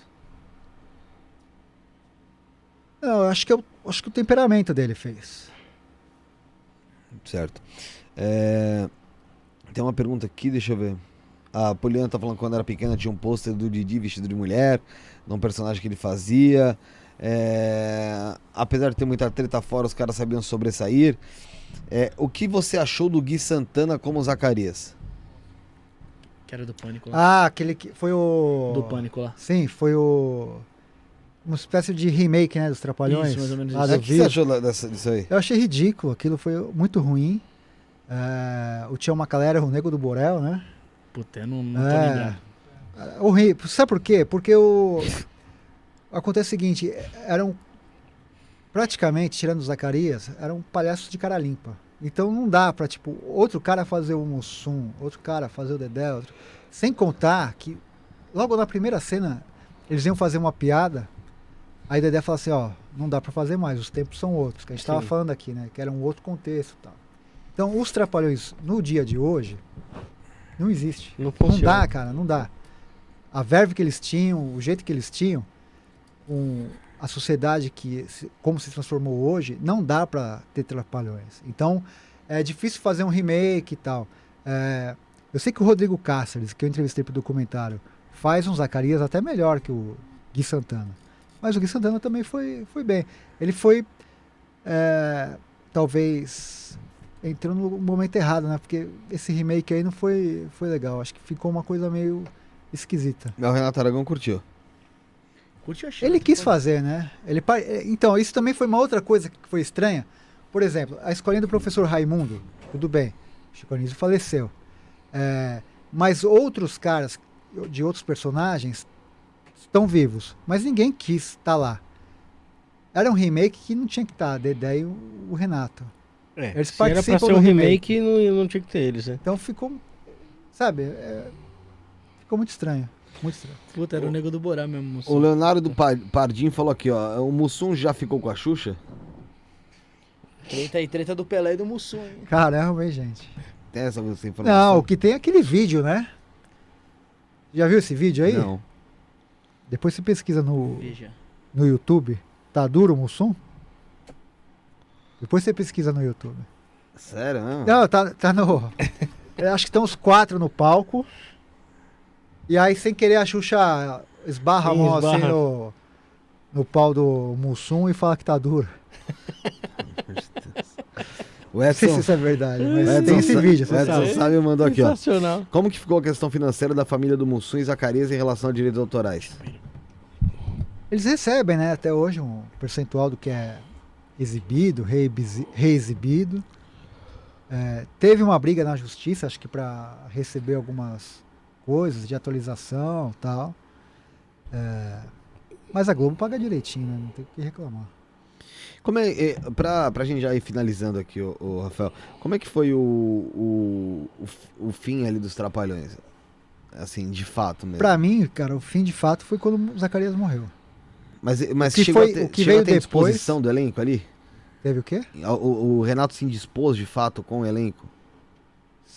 Sim, naquela, naquele episódio que ele pede a demissão de Dedé e Mussum, pra Uhum. mim ali era um. Mas antes disso, eu digo. Antes. É. Teve a briga de 83, eles se separam de fato, voltam mais ou menos. Já não volta muito igual. É, a briga foi muito feia. Sabe do porquê sucedeu a briga? Por causa de dinheiro mesmo? Dinheiro. Principalmente dinheiro. A questão de porcentagem. Não, não do salário da Globo, mas a porcentagem dos filmes, que é uma coisa assustadora o que aconteceu lá. Era. Tudo bem que o Renato investia o dinheiro dele, que produzia, que ia atrás, mas o que Dedé, Mussum e Zacarias recebiam de porcentagem do filme era uma cor, é uma cor, era, né? A gente descobriu. Vai, vai falar isso no documentário. É uma coisa assustadora. Assustadora. Mas é, isso não era combinado antes? Mas tipo, tipo assim, É, muito então, discrepante. Porque eles Eles aceitaram, essa- aceitaram, essa, essa condição, né? E depois A briga, chorar, a né? briga, a briga foi, foi o seguinte. A revista Veja, em julho de 83, faz uma matéria, coloca o Renato Aragão na capa e fala o, o grande palhaço do Brasil, uma coisa assim. Nessa matéria, aparece em uma linha Dedé, Mussum e Zacarias. Fala, como se fosse quase três figurantes. E vai contando todas as conquistas do Renato Aragão. A Granja Comari, a produtora, uma série de coisas. O pessoal do entorno do Dedé Mussum e Zacarias fala assim, vem cá, vocês estão bem, mas ele está muito melhor que vocês. Separa. O que, que eles fazem? Fazem uma coletiva de imprensa, chama o Renato, sem o Renato saber. Como se a gente estivesse aqui, ó. Todo mundo lá, os quatro aqui reunidos, a imprensa lá, eles falam, ó, a gente está se separando. O Renato olha assim assustado. Pô, é sacanagem também dos caras, né? Daí foi isso. Ele faz a Arca de Noé, que ele chama lá Dedé, Mussum e Zacarias e tal. E eles fazem o Trapalhões SWAT. É, começaram a fazer o seguinte: o Renato queria provar que não precisava dos outros três, e os outros três queriam provar que sem o Renato eles podiam ser autossuficientes. Os dois filmes ficam mal de bilheteria. O programa passa a não ter mais, porque os caras não gravavam. Putz. Aí começou a realocar, a Globo perdida, não queria se envolver na briga. Quem junta os quatro de novo é o Beto Carreira, que faz uma, um ali. almoço e tal, e convida os quatro eles aparam arestas. O que, que eles queriam? A porcentagem era ruim. Eles queriam aumentar a porcentagem. O que, que o Renato fez? Ele dobrou a porcentagem. É, de eu tenho certeza que aqui, ó, se, eu- se eu, se eu perguntar pra vocês, vocês erram a porcentagem de tão. Eu chuto Escroto. 5%. Errou. Três. Errou. 1%. Não falo. Mas era uma coisa assim. Dobrou. Peraí, O que era peraí, ruim- peraí, peraí. Dobrou. Eu- eu- eu- Peraí, peraí. Mas é o que você falou. Aceitaram? Aceitaram. É. A porcentagem Que que que, os eles caras viram? tinham nos filmes É. era tipo nesse nível assim? Que você falou? De 0 a 5 assim? É por aí. Pula que eu Então, a gente imaginava na época que podia ser 50% do Renato E ou até restante- 70. É. E 10, 10, 10. Mas não. Era bem pior que isso. Então o que eles falam assim, ó, como que a gente vai fazer esse negócio e tal? Ele falou, ó, e o Dedé queria dirigir. Então uma das condições também foi o Dedé dirigir alguns tem noção filmes. Que e 100 tal. reais o cara ganhava dois, mais, mais ou menos, os caras ganhavam. É, de E cada vendia 100 reais, muito, o cara né? ganhava Então ele queria- Jesus Cristo. Por isso que ele ficou muito mais, mas assim, ele investia mais, tal, mas ao mesmo Pô, por tempo isso ele podia ter Dedé- sido mais generoso. É. Por isso que ele tem que pagar a biovida pro Dedé, porra. Aí, podia, né? Assim não dependia mais do Renato. Caraca, eu não tava. Fala com o pessoal da Biovida aí. Vou falar mesmo, velho. Vou falar mesmo. Fala, ó, o cara recebia miséria ali, cara. Ô, Por que Rafa- eles torravam dinheiro em um dia, pô. Rafael, pra gente terminar aqui, qual que você acha que foi a maior. Qual que você acha que é a maior polêmica que você pode dizer que você colheu nessa. em toda essa sua investigação, essa sua pesquisa? Que você possa, que você possa falar, né? Sem dar spoiler. aí É, do- lógico. Ah, tem bastante, né, cara? Acho a que que essa, mais te impactou?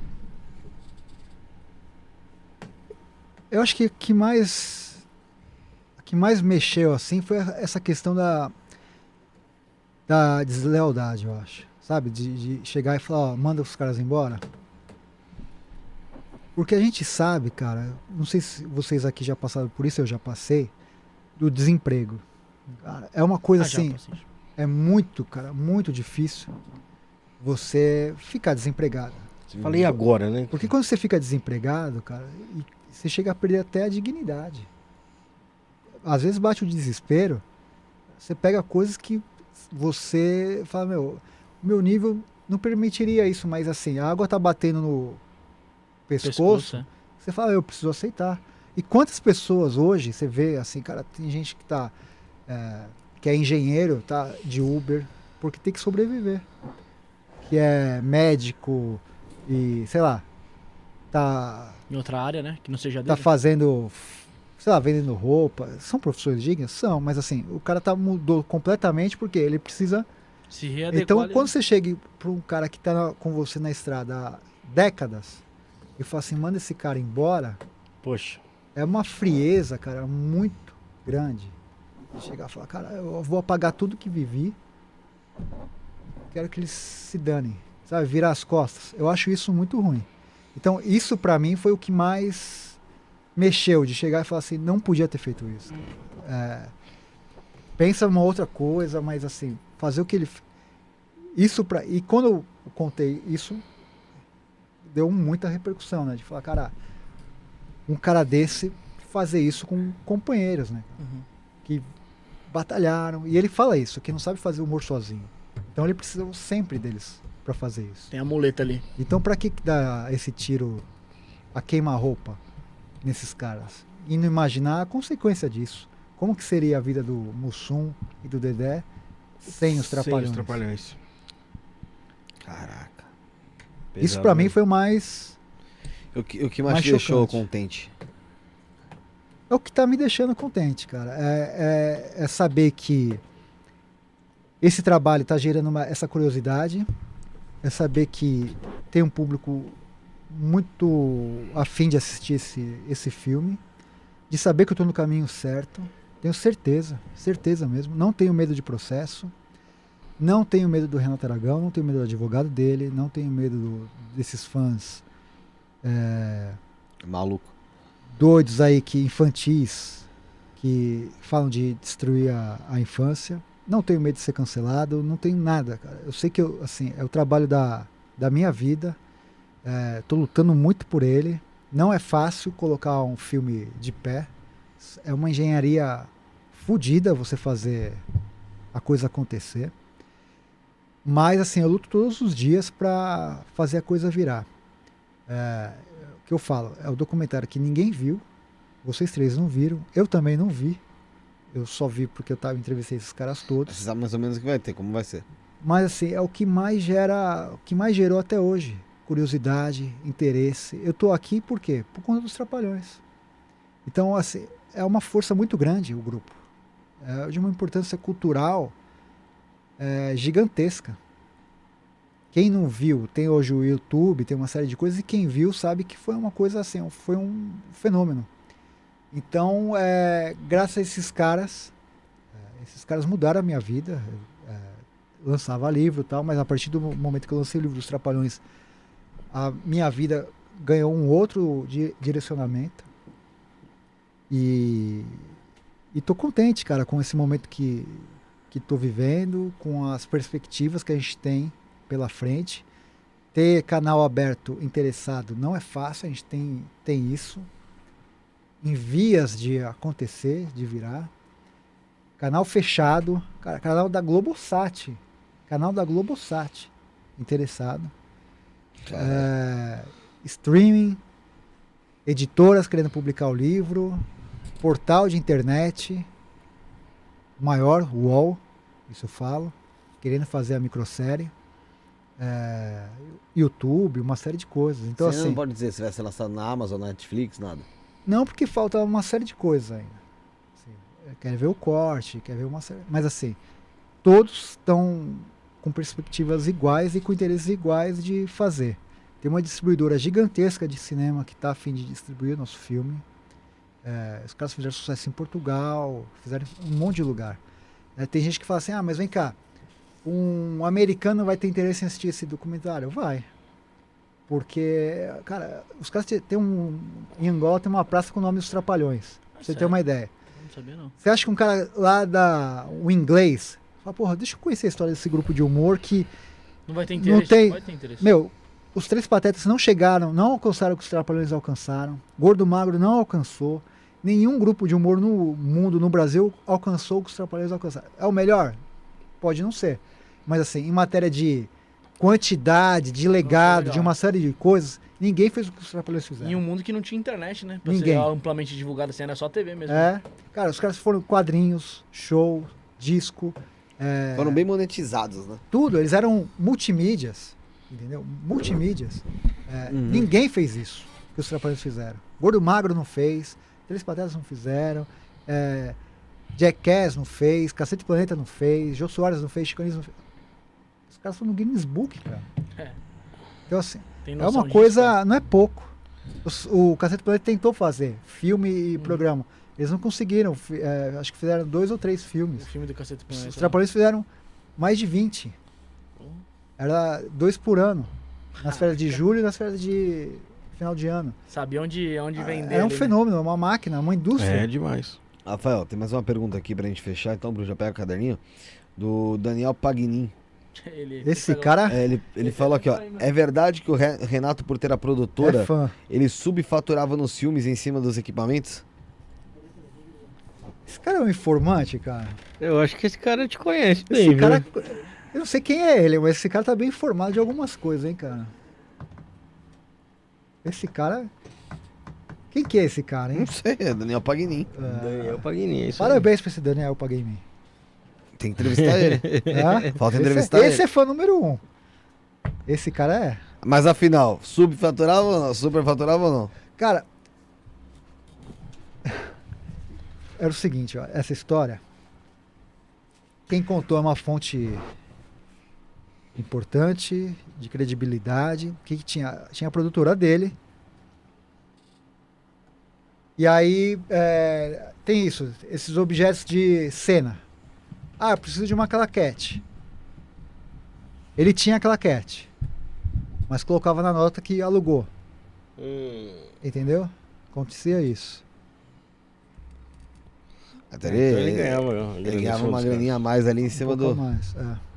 dos equipamentos dele. Alugou claquete é foda. Em vez de. Tá, tá aqui é minha, pô, vamos usar. É, porque tem a, uma- tem a, a produtora, então você normalmente a produtora tem já Sim. coisas que você pode pegar dela para poder Mas colocar a como produtora de mesmo cena. dele que tá? fazia os trapalhões. É, O, o, o produto dele. Então ele separava ali. Esse aqui é meu produto, mas vocês vão pagar na Por minha ele. produtora. Entendi, entendi. é. Ligeiro, né, pô? Bruno, recadinho aí. Rafael, todo convidado que vem aqui, a gente pede pra deixar um recado pra gente aí, Escrito? escrito. Aí cê, vou te passar o passo a passo. Você coloca a hashtag, que é o jogo da velha ali, número 136, que é do seu programa. Pode colocar enquanto eu vou, vou te passando as instruções aí. É uma cápsula pro futuro de pobre. Caramba. Hashtag 136, Aham. a data 12 do 3. É 12 Põe do o 3, ano? Ah, tu pode colocar, É, assim tanto faz. tanto faz. Aí você deixa um recado pra gente aí que vamos, vamos ler esse recado no programa de número 200. E deixa sua assinatura no final pra gente lembrar aí. Pode ser um recado pra gente, um Uma recado frase, pode aí, uma ser? frase, o que você, o que tocar no seu coração aí, que no programa 200, Não pode falar. né, não, não, não, não, não fala, só no 200 vamos, vamos, vamos abrir essa cápsula ao tempo. Já Tá fizemos do, do 1 ao 100, aí vamos fazer agora do 101 ao 200. Nosso Didi, Didi Mocó ali teve a ideia. Das duas vezes ele teve a ideia. O cara, é, o cara é produtor, o cara é lascado, mano. Ô, Rafael, dá, Zacarias agora. dá, os reca- dá, dá um recado pro pessoal aí. Vai lá, Pessoal, Mussum. não custa nada. Pessoal, não custa nada. É burro, Fala no microfone. Se inscreva no canal, é só um clique. Josiel, um grande beijo pra você. Meu camarada. Para de desculpa. quebrar a mesa, Felipe. Você é. É. Não custa nada, é só deixar. ó, É só apertar um botãozinho, você tá inscrito no canal, né? Vocês estão me atrapalhando aí, faz favor. Oxe, vai a merda, que você não É. sabe falar, fala que a gente tá te atrapalhando. Hã? Oh, que isso, José? Deixa ele terminar, Pelo pô. amor de Deus, cara. É, seu comentário, você tá atrasado pra deixar, não deixa mais, né? Mas quando acabar o vídeo, deixa o like, por favor. É, o pessoal que assiste depois, faz seu comentário, diz o que achou. Tem vários outros vídeos de humoristas também no nosso canal. Temos o canal de cortes, cortes do Isto- Não É Podcast. Também estamos nas redes sociais do TikTok, do Twitter. Temos também o nosso grupo do Telegram na descrição do vídeo, se vocês quiserem entrar. Se vocês quiserem apoiar o nosso, o nosso canal aqui, é, manda um pix pra gente, que é isso não é podcast, arroba gmail.com, beneficiário Rafael Lima, esse que vos fala. Espero que, o- que o José tenha passado na tela as coisas que eu coloquei pra ele passar. Não, né? Esqueceu, né? Inútil mesmo. Você é um idiota. É... Passa aí, passa aí então aí, pô. Pelo amor de Deus. É, passa aí, põe na tela, passa aí, passa aí, passa aí, Tô meia pessoal. fazendo um negócio. Oi? Ah, merda. É, Você quer falar alguma coisa? Quer deixar o recado, Recado. divulgar, pessoal? É isso. É, sei que tem muita gente ansiosa, me perguntam todos os dias quando que vai Quando sair sai, o quando sai. documentário. É, vocês não vão se arrepender. Vai sair e vai ficar, vai ser uma coisa legal, vai ser uma coisa bonita, vai ser uma coisa forte. E a espera será recompensada, principalmente para quem é Fã, né? é muito fã e, e vai ser muito legal reviver essas histórias de um grupo tão bonito, tão uma história incrível, linda que construiu no Brasil, né, cara? Porque é tão difícil hoje você vê na televisão programas que duram às vezes uma semana, um mês, os caras duraram décadas, Décadas. não é para qualquer um. Então, viva, viva os trapalhões, aquela câmera lá, né? Isso. Então é isso, viva os trapalhões. Rafael, suas considerações finais. irmão. Agradecer a todo mundo que acompanhou, todo mundo que interagiu e principalmente agradecer ao Rafael que trouxe uma história tão interessante aqui, coisas novas que a gente não conhecia sobre esses caras aí dos trapalhões. Ninguém Obrigado. aqui é da época dos trapalhões. Eu né? sou. Eu não sou. Eu sou, pô. Não, Eu, você é? Lógico. Eu sou 8'3. Eu achava que ele era. Você vê como que eu tô enganado. que né? vem aqui, mano. Tô tão Você mal tá- assim, você tá pelo amor com- de. Você precisa Quantos rever acha que ele tem? Cara, eu tava achando que ele era mais velho que eu.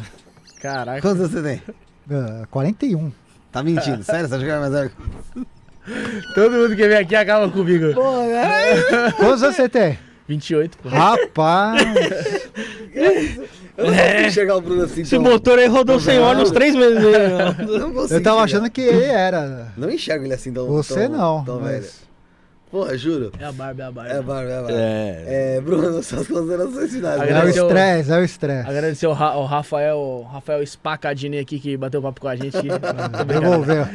Agradecer o Rafael aqui que bateu Mas papo com a mesmo. gente. E, Parece nada, velho. esperamos aqui a segunda, pra uma segunda oportunidade pra Isso. comentar quando lançar aí, ou tiver perto de lançar pra fazer a divulgação. Quando, quando lançar, vou convidar vocês quatro Opa. pra assistir na pré-estreia. Boa, Ô, top. Aê! Aí sim, mano, aí sim, aí eu gostei. Aí eu quero- Agora- Vamos lá, fazer, né? O que eu vou fazer? Isso, cara, sou muito grato ao convite que vocês fizeram, Uhum.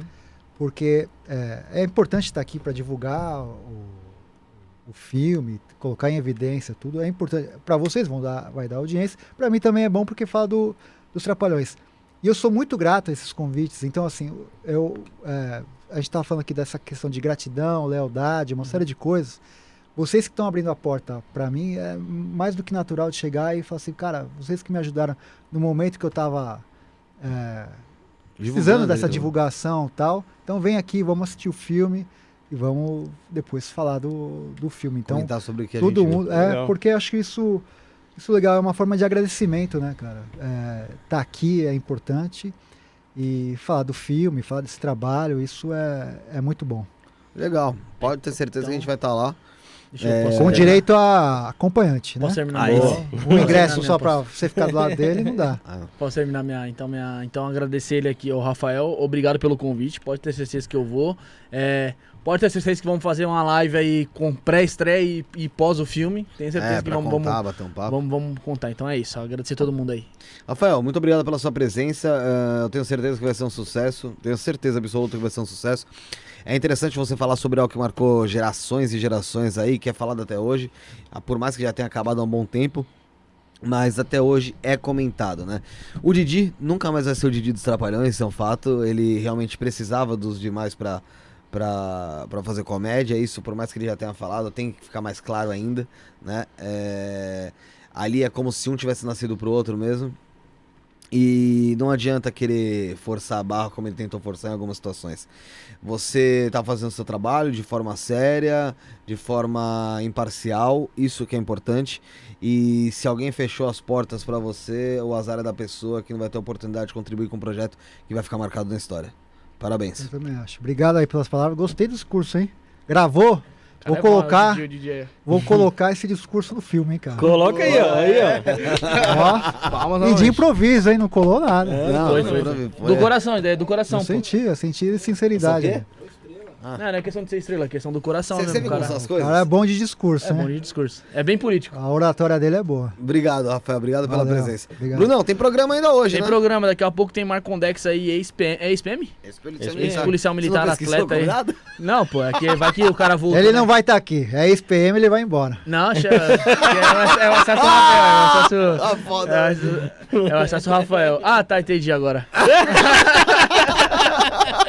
Mano, acaba aí, velho. Sete e meia, tamo de volta aí com o Marconex aí. Vai revelar bastidores aí da Polícia Militar. José, quando eu estiver falando, vira a câmera pra mim ali, ó, por favor, tá? Aí eu que sou estrela? É, tá vendo? Obrigado, Rafael. Valeu, Tamo obrigado. junto, fomos.